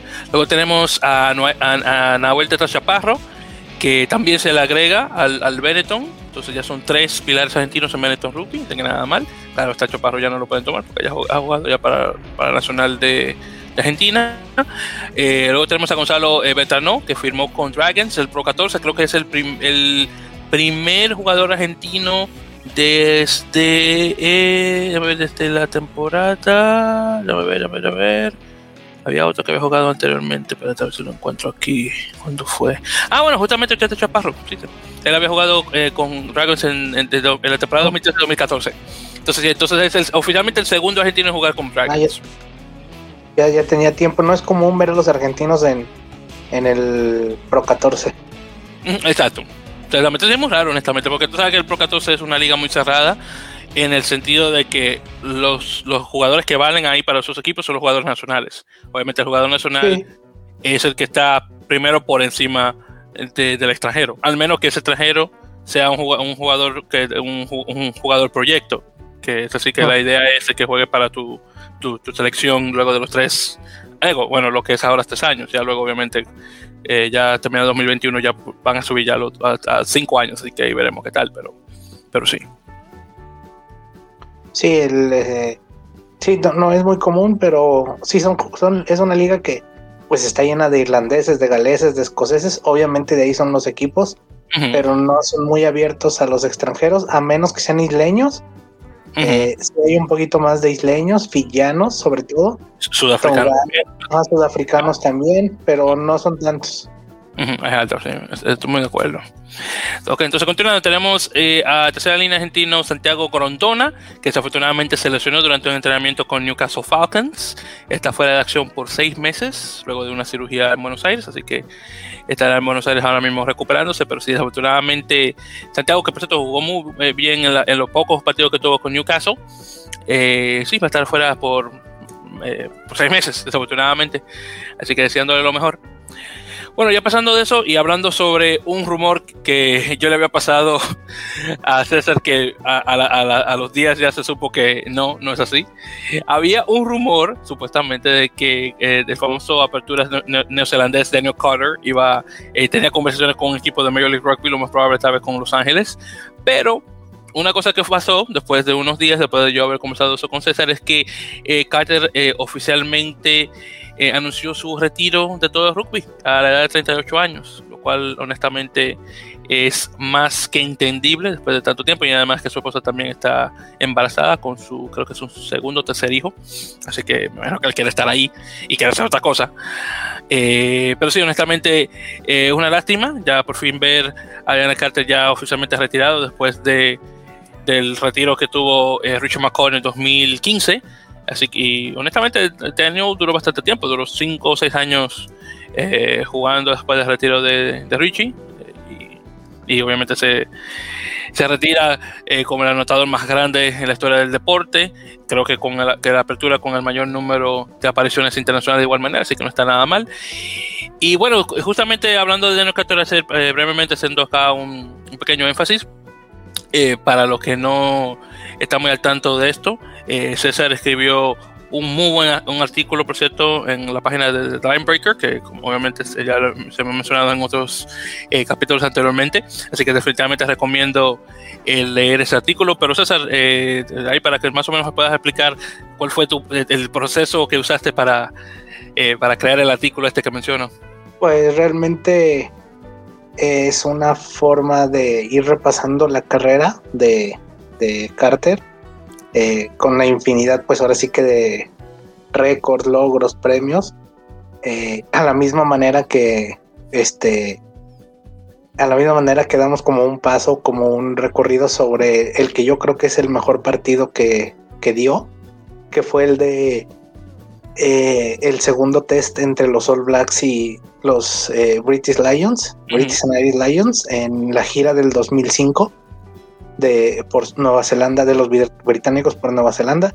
Fue un partido donde eh, Carter hizo 33 puntos y yo creo que, que para mí es el mejor partido que, que, de toda su carrera, aunque ha tenido unos muy buenos, pero lo de ese partido pues sí estuvo, estuvo muy en otro nivel y el y de sobre el artículo es como una manera de, de recorrer las dos, las dos, este, el partido y la carrera dentro de un mismo, ahora sí que dentro de un mismo momento. Exactamente, sí, como te digo, eh, leí el artículo y me gustó bastante el, el tipo, el tipo de, de de analogía que, usabas, por decirlo así, es decir, tomando, por ejemplo, los puntos y luego diciendo, él hizo tantos puntos, la cantidad de premios que él tuvo aquí, eso me gustó bastante, honestamente, estuvo muy, bueno. así que definitivamente para los, los, que escuchan, definitivamente recomiendo el, leer el artículo nuevamente en, The Linebreaker, que creo que se llama Gracias, que Dan, Carter creo que se llama el artículo. ¿sí? sí, sí. Así que definitivamente, definitivamente leanlo. Obviamente, obviamente se nota que, que César le puso muchos meros y que vamos a apoyarlo, porque claro, está con, eh, con eso. Una cosa muy bien, después hablando nuevamente ya que estamos conversando sobre Dan Carter, eh, creo que el único jugador, al menos a mi, a mi conocer, que en, en, la, en, en, la liga que vaya, en el partido que, eh, perdón, en el partido no, en el equipo que vaya a jugar, al, fin, al final de, de la temporada ese equipo queda campeón. Es muy interesante eso. Las dos, veces, las dos veces que jugó afuera quedó campeón. Eh, sí, las dos veces que jugó afuera, dos veces en Francia, una en, ¿En Japón. Una en Japón, este no era de él, no, no fue de salir mucho jugar en el extranjero, pero donde lo hizo le fue bien. Nada, te digo que quedó, quedó campeón cada vez. Eh, lo, bueno, de por sí Racing 92 es un buenísimo equipo, así que honestamente no me sorprende mucho el verlo a él ganar el, top 14 ahí. Pero hablando específicamente uh, durante el tiempo que estuvo en, el Top League jugando con eh, eh, para Rico, no, pero no para Rico, este, eh, Comelco Steelers, mejor dicho, o Steelers también como se le dice. Eh, ese equipo es, es el, el Steelers no, no, no, siempre ha sido bueno, ha, ha tenido sus altibajos, pero sí, siempre ha sido un equipo competitivo, pero eh, claro está, tú lo comparas, por ejemplo, a un, un, este, un, un Sunter y Son Goliath, que ese, ese, equipo por mucho tiempo ha sido el mejor de Japón, más que nada por, por eh, el tipo de jugadores que ha estado en ese, en ese equipo. Honestamente, el, el, el Kobe Steelers era. Eh, bueno, quiero decir, tienen, sí tienen a Carter ahí jugando que, bueno, ¿qué importa? Pero sí, pero se, se desataron muy bien durante esta temporada y te digo, llegaron a ganar el Top League, así que nada mal. Ah, estaba muy bueno eso. Y déjame ver, yo, si mal no recuerdo, ellos tenían, creo que casi 10 años que no ganaban la liga. Antes de que llegara, antes, de llegar Carter, algo así. Porque si eh, mal no recuerdo, habían ganado. Eh, habían ganado 2016, no, 2016, habían ganado 2006, 2007, una cosa así, no recuerdo bien. Tuvieron por ahí este juntaron unos buenos jugadores, le metieron dinero y por ahí llegó Carter, llegaron algunos otros y bueno, ahí este terminó en el campeonato. Sí mismo, pues que no está nada mal. Bueno, lastimosamente no vamos a ver Major League Rugby, pero bueno, ya, ¿qué, qué, se puede hacer? Bueno, ya continuando hablando, bueno, justamente hablando de Major League Rugby, vamos a hacer ya el paso a las noticias del Major League Rugby. Eh, primeramente, eh, un eh, pilar, Julian Montes de, Rugby ATL, desafortunadamente tuvo que retirarse de rugby en su totalidad por razones médicas a la edad de 26 años, muy lamentable. no, bueno, un jugador, no te voy a decir que uno de los mejores jugadores del, equipo de Atlanta, eh, pero obviamente una buena presencia en el equipo y desafortunadamente retirarse tan joven por cosas médicas, bueno, siempre es, siempre algo que no nos, no, no, nos gusta ver, así que bueno, ¿qué se puede hacer? Deseándole obviamente la mejor de las suertes en el futuro y que eh, si es posible, si se llega a recuperar de esto, no sé, dependiendo de qué tan fuerte sea la, la lesión o lo que hayas tenido, puedas regresar al, al, al, al deporte. Eh, luego de ahí tenemos que ATL tuvo un equipo, perdón, un equipo, no tuvo un partido eh, entre jugadores. Eh, lo dividieron entre equipo plateado y equipo negro. El equipo, el equipo plateado ganó 17 a 7. Eso fue eh, este pasado 26 de febrero, justamente ayer sábado. Así que nada mal. obviamente, un partido de preparación antes de que comience la pretemporada ya para la semana que viene. Luego de ahí pasamos a Toronto Arrows, que confirma el regreso de pilar canadiense Pat Linot y contrata a medio mele sudafricano canadiense Ross Broad, que viene de Pretoria, Bulls. Eh, él, Ross, es de padre canadiense. Y por lo que he escuchado, muy buen jugador eh, directamente, así que bastante joven también. Así que muy bueno verlo jugar en Toronto. Eh, Pat Linnett, lo vi unas cuantas veces jugando en Toronto. bueno, ahí Yo tiene unos cuantos pelares mejores, honestamente, pero bueno, qué bueno verlo nuevamente en el equipo. Y después ahí tenemos que Toronto también confirma las transferencias de, del pilar australiano Richie Asiata, que está ahora jugando para Queensland Reds y los, hicieron una transferencia de, este jugador por una cantidad monetaria no mencionada, pero me imagino que tiene que ser una cantidad bastante buena en este caso. Así que nada mal. Bueno, luego pasamos a New England, eh, New England Free Jacks, que confirmó que su relación con New England Sports Network, que ese es el, el, canal regional de, equipos del área de Nueva Inglaterra, que eso incluye a Massachusetts, Rhode Island, eh, Maine, Delaware, creo que también se incluye en, lo que es Nueva Inglaterra.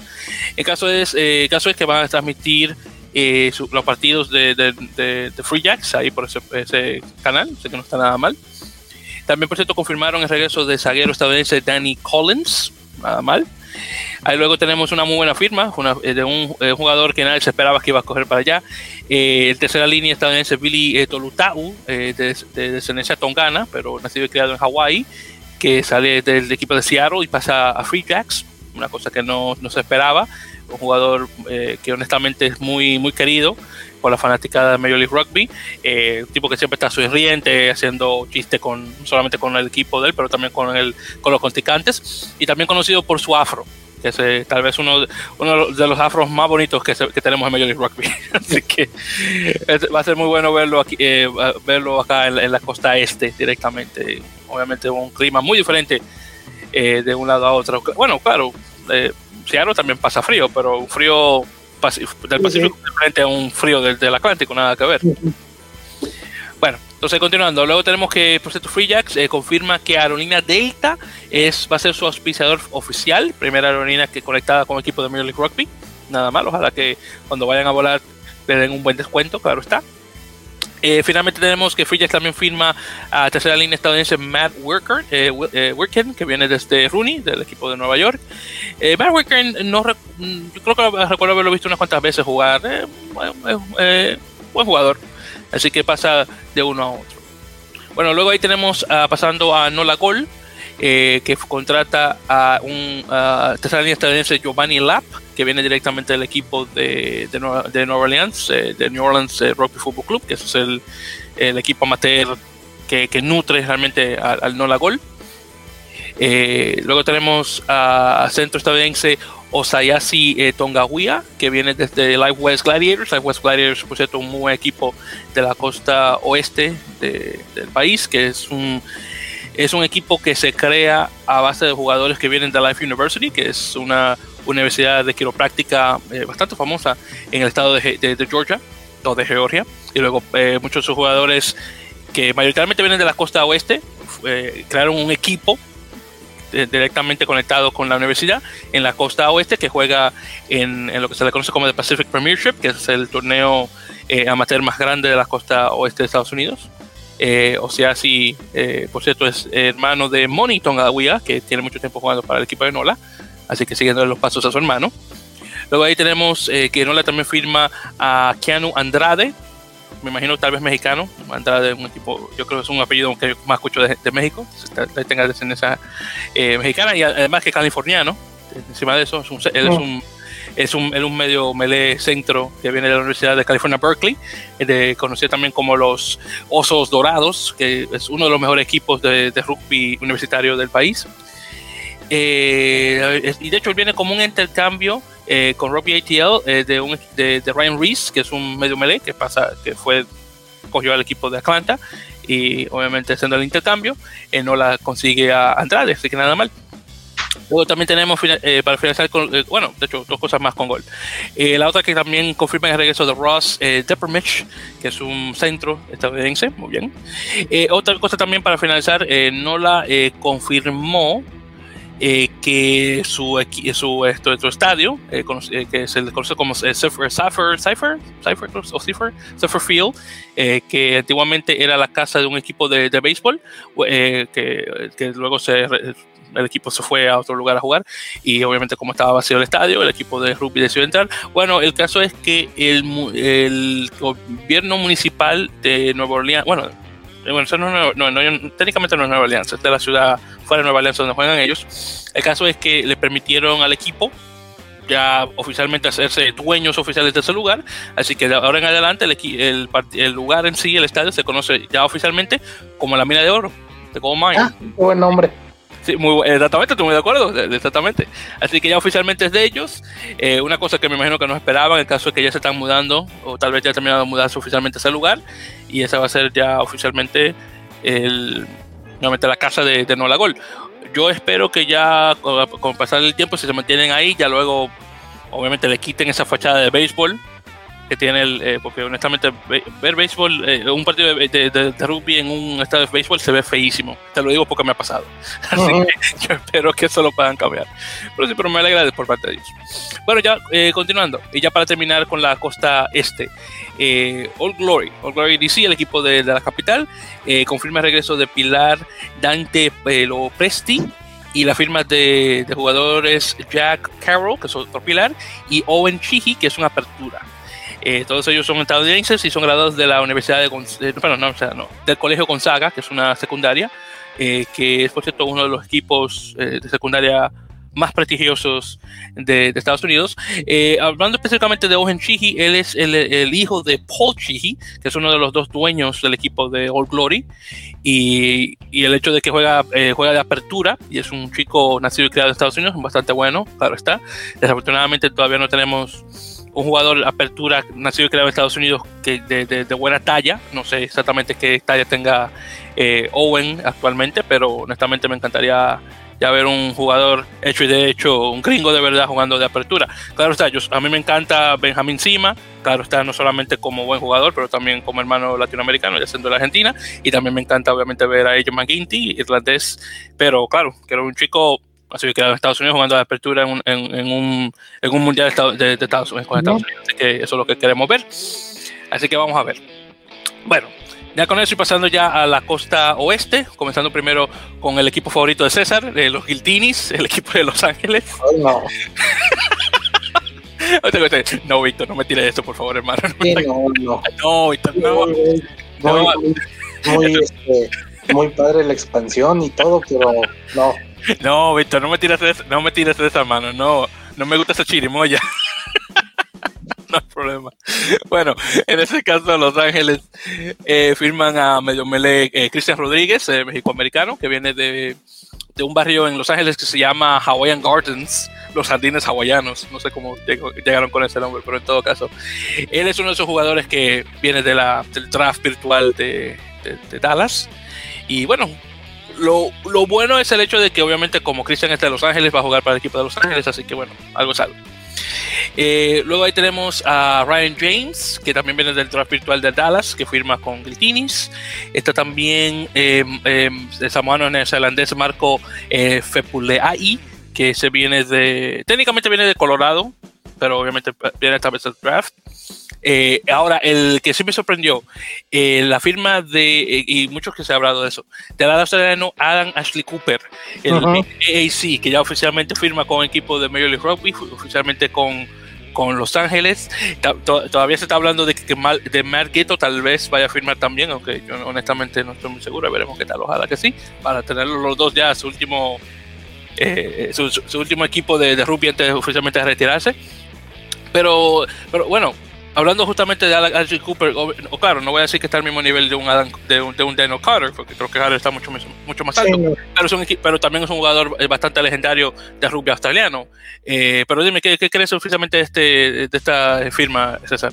Eh, pues de sirve mucho como las que han llegado, las de Manonu. Bueno, que Manonu pensamos que ya venía para lo último y todavía no. Este, pero pero yo creo que este Cooper sí viene ya casi para el final pero sí va a subir mucho el nivel, o sea, sí va a ayudar mucho, sobre todo a que la gente se meta más a la liga.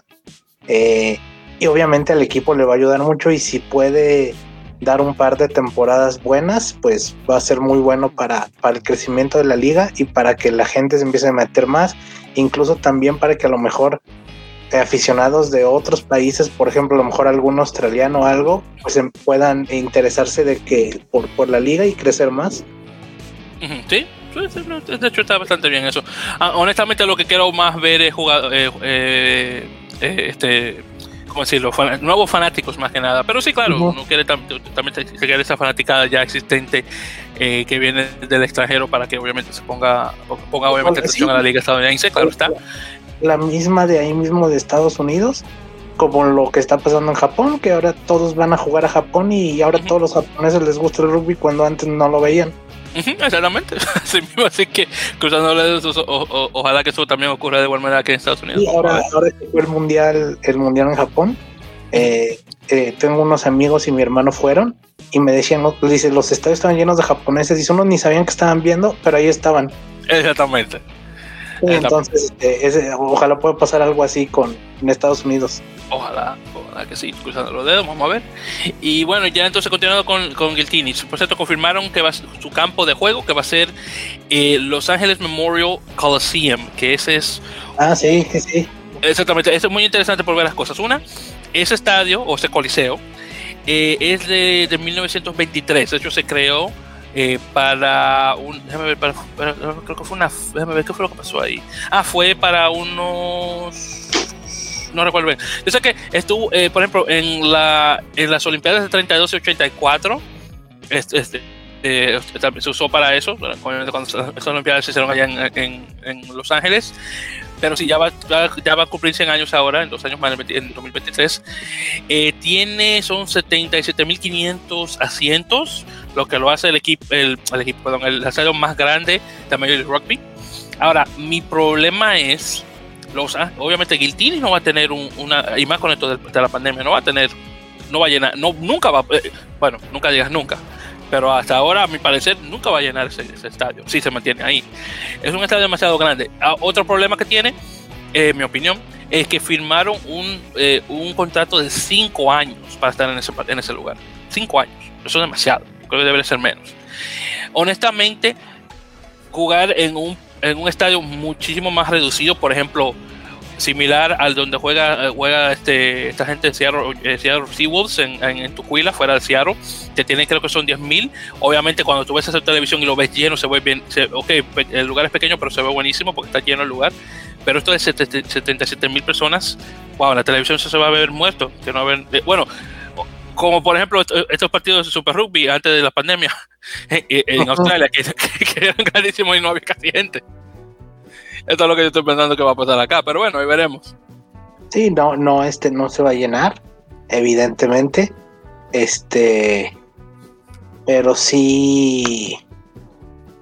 Eh, yo creo que lo mejor, eh, si a futuro piensan tomar otro lugar o hacer un estadio o no sé, pero creo que hay otros lugares donde pueden a lo mejor jugar después, una vez que ya estén instalados ahí, o a lo mejor no sé, construir uno propio, ahora sí que, eh, pues ahorita como no hay gente, pues no, no importa mucho, entonces, eso, está bien.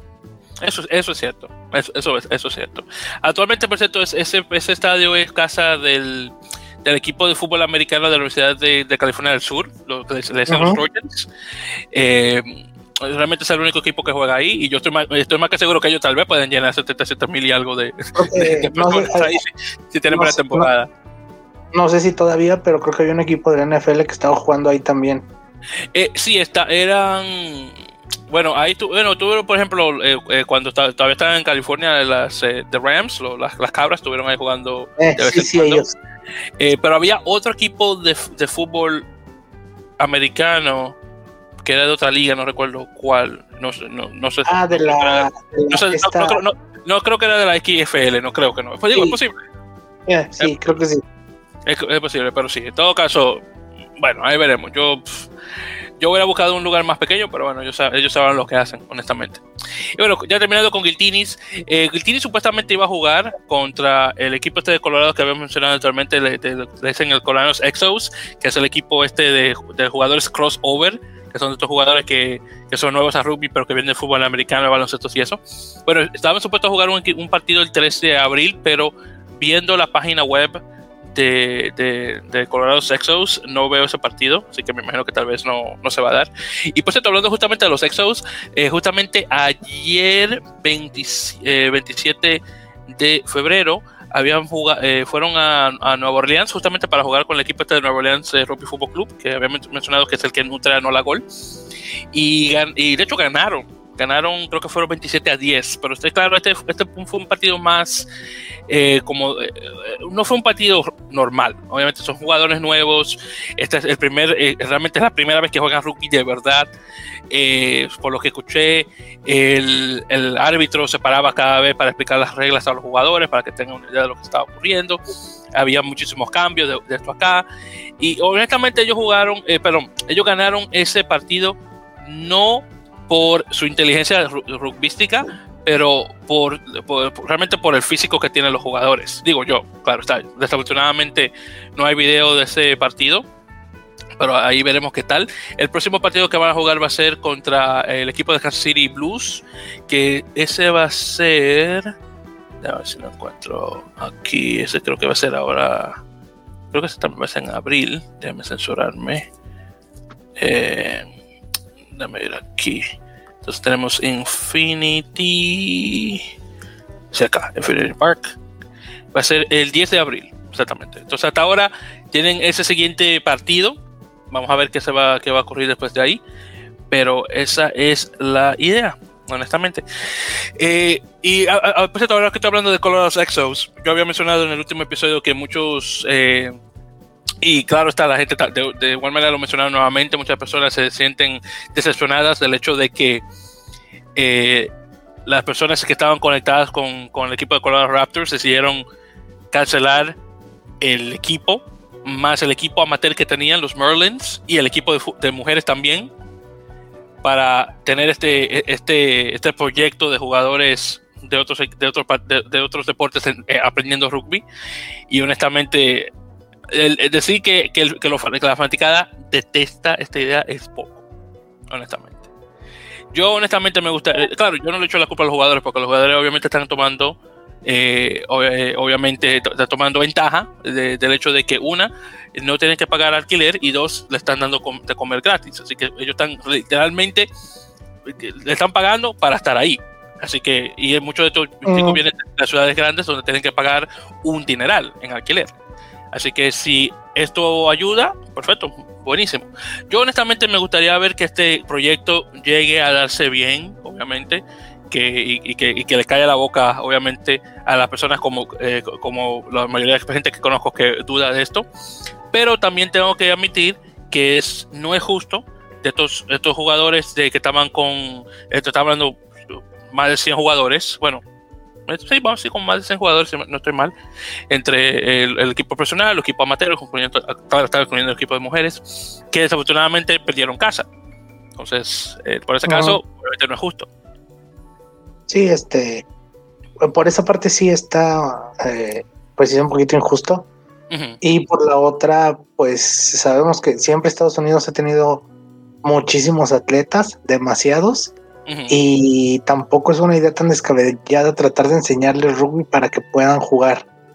Eh, creo que de hecho es este, si lo llegan a aprender bien, creo que sí puede funcionar.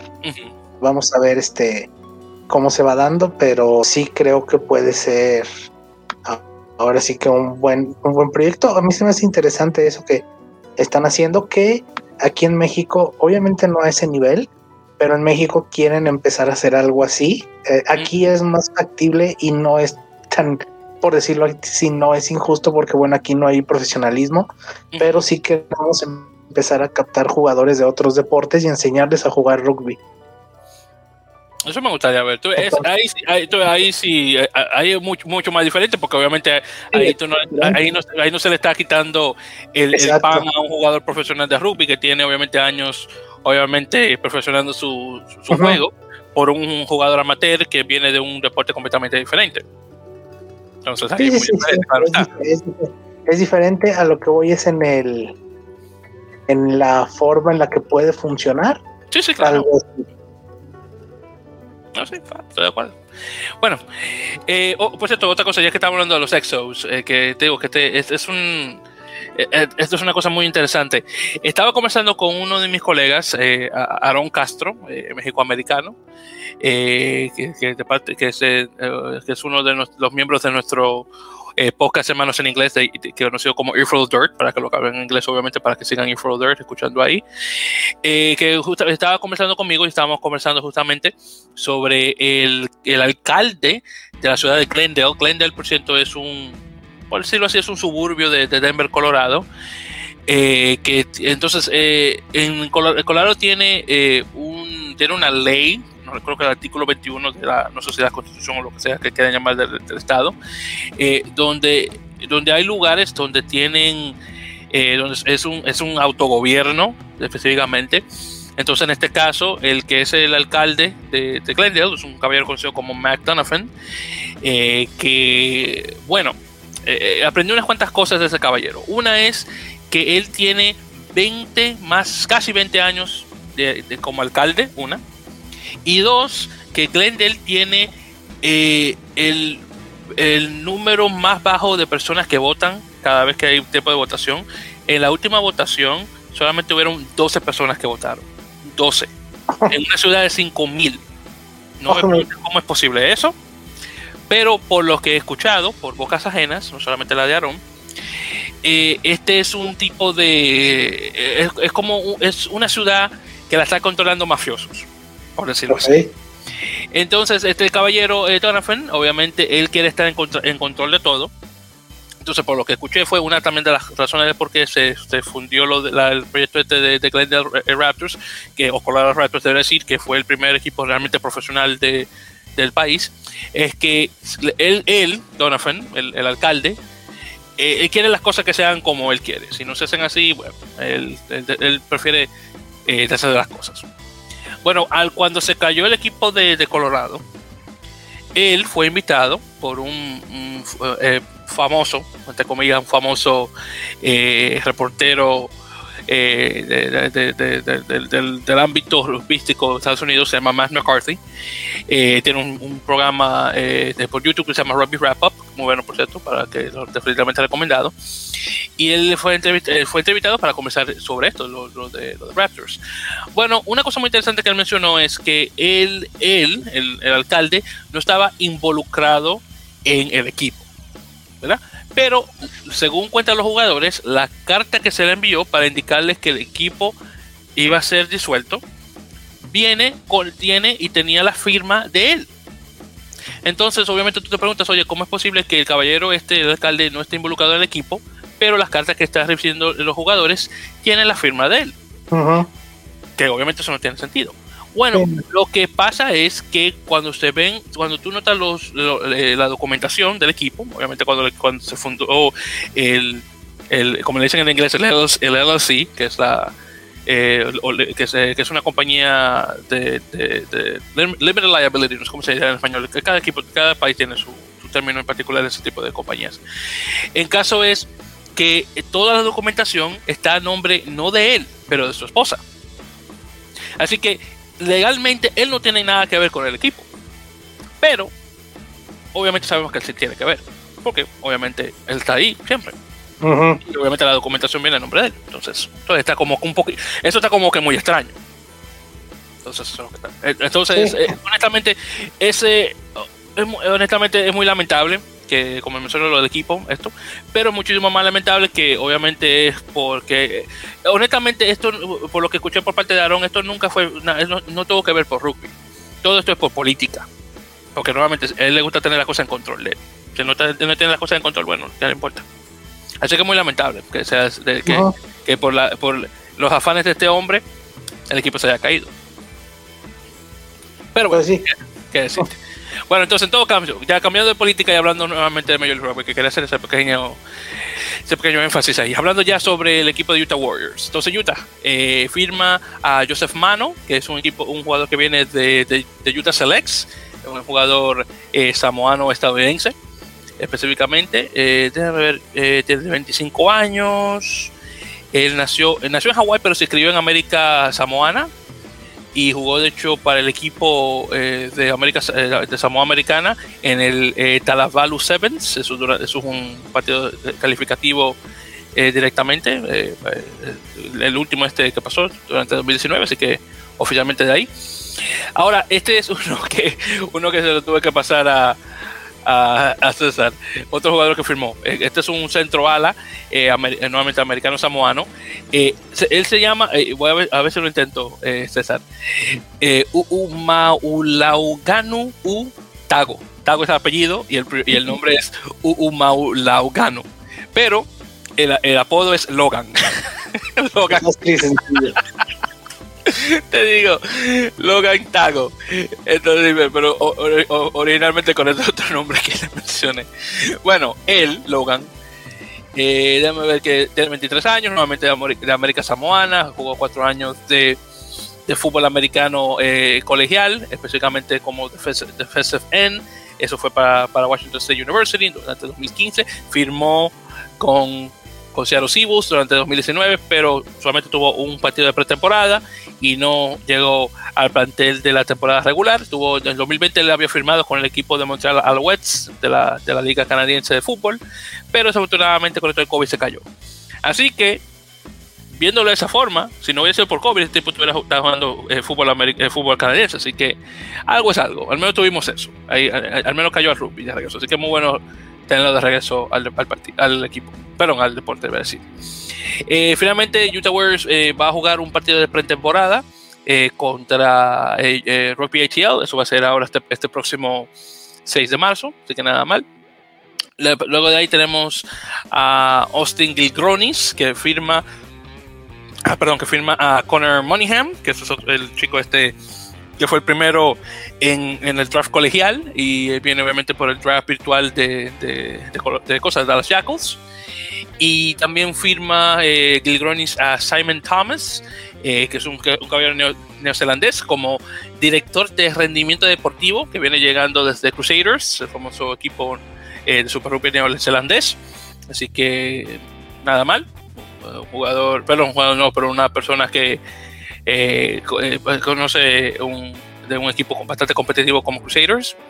Luego ahí tenemos a Houston Sabercats que firman a medio melee surcoreano Minho Moon desde el draft virtual de, Dallas Jackals. Eh, creo que a creo que lo había mencionado anteriormente, que él, es muy interesante, él nació en América en, en Samoa Americana, se crió en Nueva Zelanda de padre surcoreano y madre samoana. Así que tiene una muy buena mezcla. Y terminó jugando para el equipo de, Corea del Sur. Que mira ahí. Luego de ahí tenemos eh, eh, segunda línea estadounidense Cody O'Neill, que viene del Colorado Raptors, firma con Houston Sabercats. Eh, también está. Eh, a ver qué otra cosa. Ah, sí, lo último también con Houston. Va a tener partido doble de pretemporada en, en Aviva Stadium, que es la casa del de Sabercats. Eso va a ser también el 6 de marzo. Va a ser Austin Gilchrist contra Nola Gol y Austin contra Nola Así que eh, no le imagino que va tal vez a dividir su, eh, su, plantel entre, entre, dos equipos para jugar, o tal vez dudo que van a jugar un partido después de otro. Así que veremos qué tal, pero sí, mucho, eh, mucho que, que, ver en términos de partidos de pretemporada en, Major League Rugby. Bueno, luego tenemos a San Diego, entonces, el, San Diego Legion o Legión, que firman a sudafricano Carlos, eh, no Carlos, Carlo de, de Nichen, creo que se pronuncia, que ese también viene del draft virtual también de, Dallas Jackals, eh, antiguamente de Colorado Raptors. Eh, también firma, eh, también firma el regreso de Fillano Yasaber Melúa, que es un centro fillano, ah, específicamente. Ah, luego está, a ver, tenemos acá. a ver. Bueno, te entiendo. Entonces, el uno que había firmado con ellos anteriormente, con, con San Diego, que es Henkes Van Wyck, eh, firmó con eh, Entity como Hurricanes del top, eh, del top league japonés. un posible regreso al final, después de que se esta temporada. Ahí veremos qué tal, tal vez. y finalmente, San Diego va a jugar sus partidos de local en Cashman Field, que es la casa del equipo de Las Vegas Lights. Eh, obviamente, ya que habían eh, mencionado anteriormente que iba a jugar eh, sus partidos de local en Las Vegas por esto de la pandemia que está ocurriendo en California. Así que, bueno, nada más. Al menos, ellos al menos van a jugar en un equipo de, perdón, un, un estado de fútbol, así que va a tener buenas dimensiones. Perfecto, entonces luego tenemos acá, a ver, yo creo que sí, estoy ya lo, lo último en este caso. Entonces ya para finalizar con los equipos de Major Rugby tenemos a Seattle Seawolves. Eh, firmaron a un segunda línea sudafricano, Reno Hurst, que viene de Lions, de, del Super Rugby. Eh, también firman a Hooker, el ganador namibio Obert Nutje, que viene de Peñarol, porque estaba anteriormente con Peñarol. Yo creo que ni siquiera llegó a jugar por esto de la pandemia. Luego tenemos a tercera línea eh, también se, Tommy Hunking Clark, que viene del draft virtual de, de Dallas Jackals. Luego tenemos a tercera, segunda, tercera línea Les Soloai, que es un que, viene de Utah Warriors, estadounidense. Eh, luego tienen a jugadores eh, Alfred Tafuna, que es un pilar, Henry Hall, que es otro pilar, Connor McGill, que es su segunda línea, y un Scott Dean, que es una apertura, que todos eh, van a jugar para la temporada 2021. Eh, luego tenemos a Kieran Joyce, jugador inglés-irlandés, que viene desde Birmingham Mostly, que es un equipo de tercera división inglés, que, que firma con Seattle Seawolves, jugando de centro. Y finalmente se confirma el regreso de centro estadounidense Shalom Suniula, eh, que de la, de la, famosa familia Suniula, de los hermanos Suniula, donde están eh, Ronald, Andrew y, Shalom, que es el único que todavía está jugando, ya que sus otros dos hermanos, que son mayores que él, eh, ya se han retirado de rugby, desafortunadamente. Y bueno, esos son las firmas dentro de mi rugby, que obviamente son bastantes. Y bueno, regresando justamente a lo que estaba mencionando ahí en, ese encuentro en relación a lo que es el, draft virtual de, Dallas, específicamente de Dallas Jackals, eh, directamente. Eh, que son bastantes jugadores, claro está. Muchos de ellos que ya mencioné ya han eh, firmado con, equipos, otros aún están desafortunadamente en el aire, así que veremos qué tal, todo depende de lo que vaya a ocurrir directamente. Bueno, ya luego de eso, ya para mencionar unas cuantas cositas más, ya para finalizar directamente. déjame ver, de hecho, bueno, ¿sabes qué? Esto es bastante. Así que, de, hecho, bueno, todo lo podemos dejar ya para otra, otra ocasión. Bueno, entonces dos cositas más. Entonces, primeramente, eh, Mary Rugby eh, eh, escoge a una compañía que se llama eh, PT Sports Suite, Suite, no, Sports Suite, disculpe, para la creación de una, de, una futura aplicación, así que no está nada mal, por fin, para dispositivos electrónicos. Ahí vamos a ver qué tal, que Major Rugby obviamente le falta una aplicación ya para eh, para ver, para seguir obviamente las noticias y todo lo demás que tiene que ver eh, con la liga. Y ya para eh, hacer una última mención, tenemos un equipo que había mencionado anteriormente, se llama Hartford Harpooners, que es un equipo, vamos a decir, de, no sé ni siquiera cómo, cómo mencionarlo, en, que está, por cierto, localizado en Hartford, Connecticut específicamente, que ellos lo que quieren hacer es, hacer es un equipo para que pueda nutrir al, equipo de Nueva York y de, Nueva Inglaterra específicamente.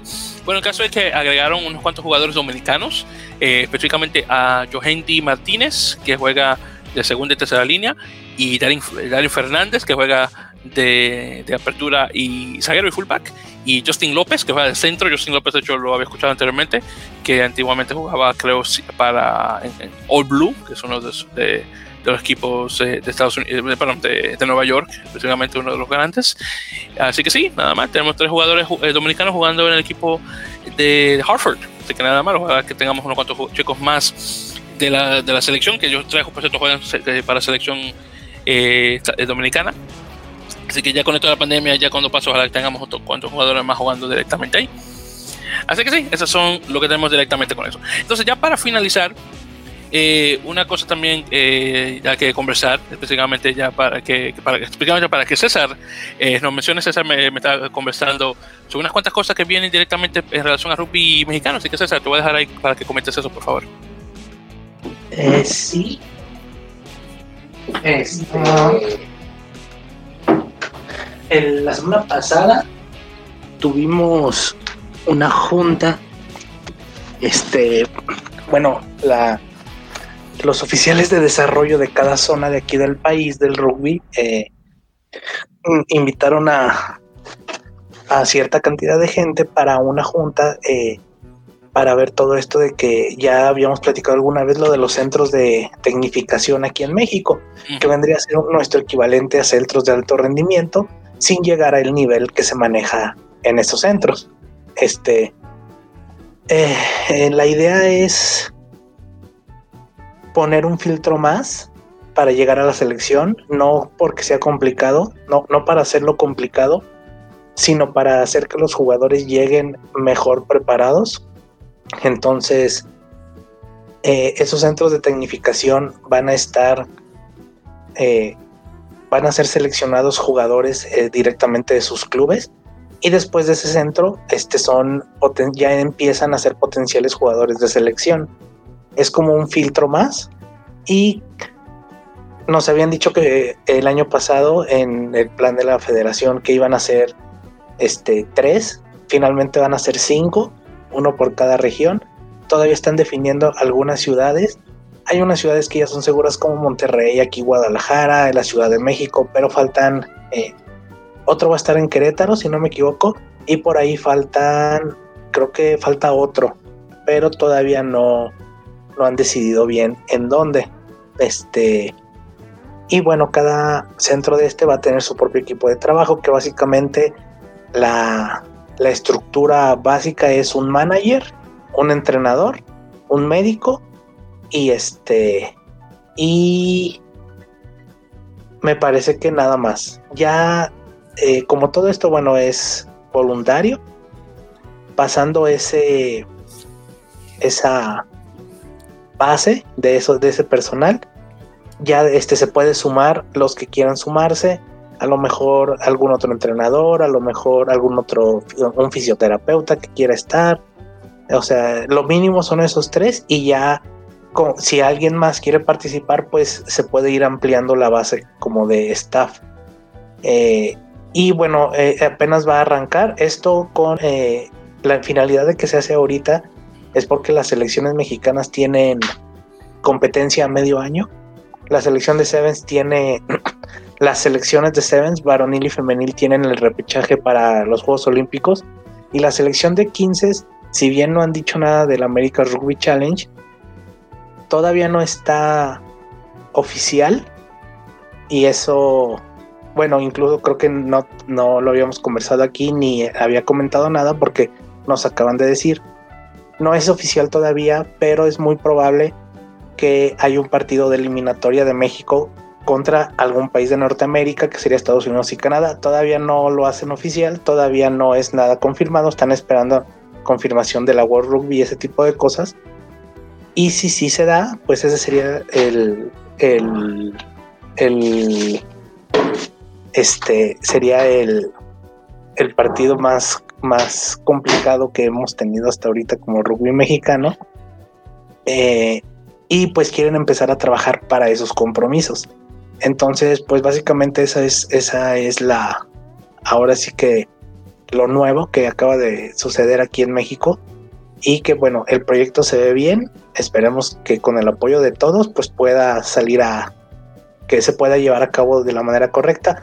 Ahorita pues todo va a ser virtual, conforme podamos ir regresando a la cancha, bueno, ya se irá trasladando al campo. Muy bien, pues nada mal. Entonces en este caso pasamos a, de cuatro centros a cinco. Nada mal. Perfecto, vamos a ver. Entonces, y todavía, como me, mencionaste la otra vez, todavía se planea que va a ser por región, por ejemplo, norte, sur, este, oeste, más o menos así. Sí, así es. Eh, ese es ahorita el inicio. Después, eh, cuando esto ya esté más afianzado, haya más jugadores, a lo mejor está la idea de hacer como lo que hace Chile, algún torneo entre los centros, cosas así. Pero ahorita el inicio es así y la premura es porque hay compromisos de selección a medio año y si no, pues no vamos a llegar. Muy bien. Honestamente estoy bien emocionado de ver este proyecto, a ver cómo evoluciona. Así que, claro, y dependiendo de cómo lo, de la pandemia vaya a afectar en relación a esto, ojalá que no, pero sí que estoy bien emocionado por este nuevo proyecto, ojalá que todo pueda salir bien. Y, sí, pero obviamente el incremento de competitividad dentro de, las serpientes a través de, estos centros, así que nada mal, ojalá que todo se salga Y sobre todo por los compromisos que son fuertes el olímpico a los a Tokio y la eliminatoria. En caso de que se haga oficial primero es un partido con Bermudas que es el campeón del Caribe me parece ahorita si no me equivoco. Y en caso de ganar ese partido se supone que podría ser un juego bueno, la fase que sigue es un juego contra Norteamérica, que es Estados Unidos o Canadá, o Canadá. Este, pero no es oficial todavía. Este, apenas estamos esperando, la federación está esperando a que le confirmen ese juego. O, o ese, no ese juego, ese proceso eliminatorio. Y entonces sí, ya una vez hecho oficial, pues ya este, se empieza a ver qué es lo que va a ser toda esa preparación. Muy bien. Pues, pues nada más en ese caso, pues en ese caso ya veremos cómo, eh, cómo esto eh, evoluciona. Claro, está eh, estaremos dando alguna actualización de este proyecto mientras César obviamente va escuchando cosas, así que vamos a ver qué tal. Que no, no está nada mal. Perfecto. Bueno, entonces en todo caso, ya con eso dicho, ya para terminar ahí con buenas noticias, llegamos ya chicos a, y chicas al final de este episodio número 44 de Enamele Podcast. Así que nuevamente muchísimas gracias por escuchar. Y claro está, eh, hablando de escuchar, ya saben que nos pueden encontrar en las plataformas eh, de siempre. Estamos hablando de Apple Podcasts, Spotify, eBooks. Eh, eh, y unos cuantos lugares más donde pueden escucharnos. Pero también, por cierto, muchísimas gracias a esos eh, que estuvieron escuchando el episodio eh, pasado, que tuvimos un buen número de descargas directamente, por supuesto. Así que eso está bastante bueno. Y claro está, eh, para que puedan dejarnos sus directamente directamente en los lugares, ya sea directamente en Apple o lo que sea, pero sí, reseñas definitivamente es algo que nos gustaría ver. Todavía, creo que todavía no tenemos ni una, así que si que nos hace el favor de poder hacerlo, ya sea directamente en Apple o el lugar que sea, sería buenísimo. Eh, claro está, eh, por favor síganos directamente por nuestras redes sociales, directamente en facebook.com barra en la mele podcast y claro está en Twitter en arroba en la mele eh, para que estén al tanto obviamente de lo que se agrega directamente ahí. Claro está, sigan nuevamente los artículos de, César, como mencioné anteriormente, especialmente ese de Dan Carter, que está, como mencioné, está muy bueno, nuevamente en thelineburger.net y que obviamente es que sobre deportes en general. Y claro, está César se encarga del área de, rugby. Y bueno, César, ¿algo que quieras, eh, que quieras mencionar antes de terminar oficialmente? Eh, no, por, por ahora este, ya no. Eh, nada más, gracias a todos los que nos escuchan cada semana y pues síganse cuidando. Exactamente, sí, definitivamente. Y bueno, entonces en ese caso, queridos oyentes, hace un placer nuevamente escucharlos. Ya con suerte eh, nos están escuchando ya, eh, si todo sale bien, ya para la, la semana eh, de nuevamente de, del comienzo de, de Major Rugby y, su, y, y, la Superliga Americana de Rugby para que comencemos un poquito sobre eso. Ya para ese entonces, obviamente, el calendario va a salir en lo que es la Superliga, claro está, y entonces ahí estaremos comenzando, obviamente, sobre cada uno de los equipos en relación a, los, a, su, a su plantel y demás. Así que eh, esperen ese, ese, nuevamente, ese episodio en particular, que va, con suerte va a venir ya para la semana antes de que comience la liga ya oficialmente. Así que nuevamente muchísimas gracias por escuchar. Eh, este ha sido Víctor y César, nuevamente en la Mele Pocas. Y, y nada, lo estaremos escuchando ya para la próxima. Pasen muy buen día.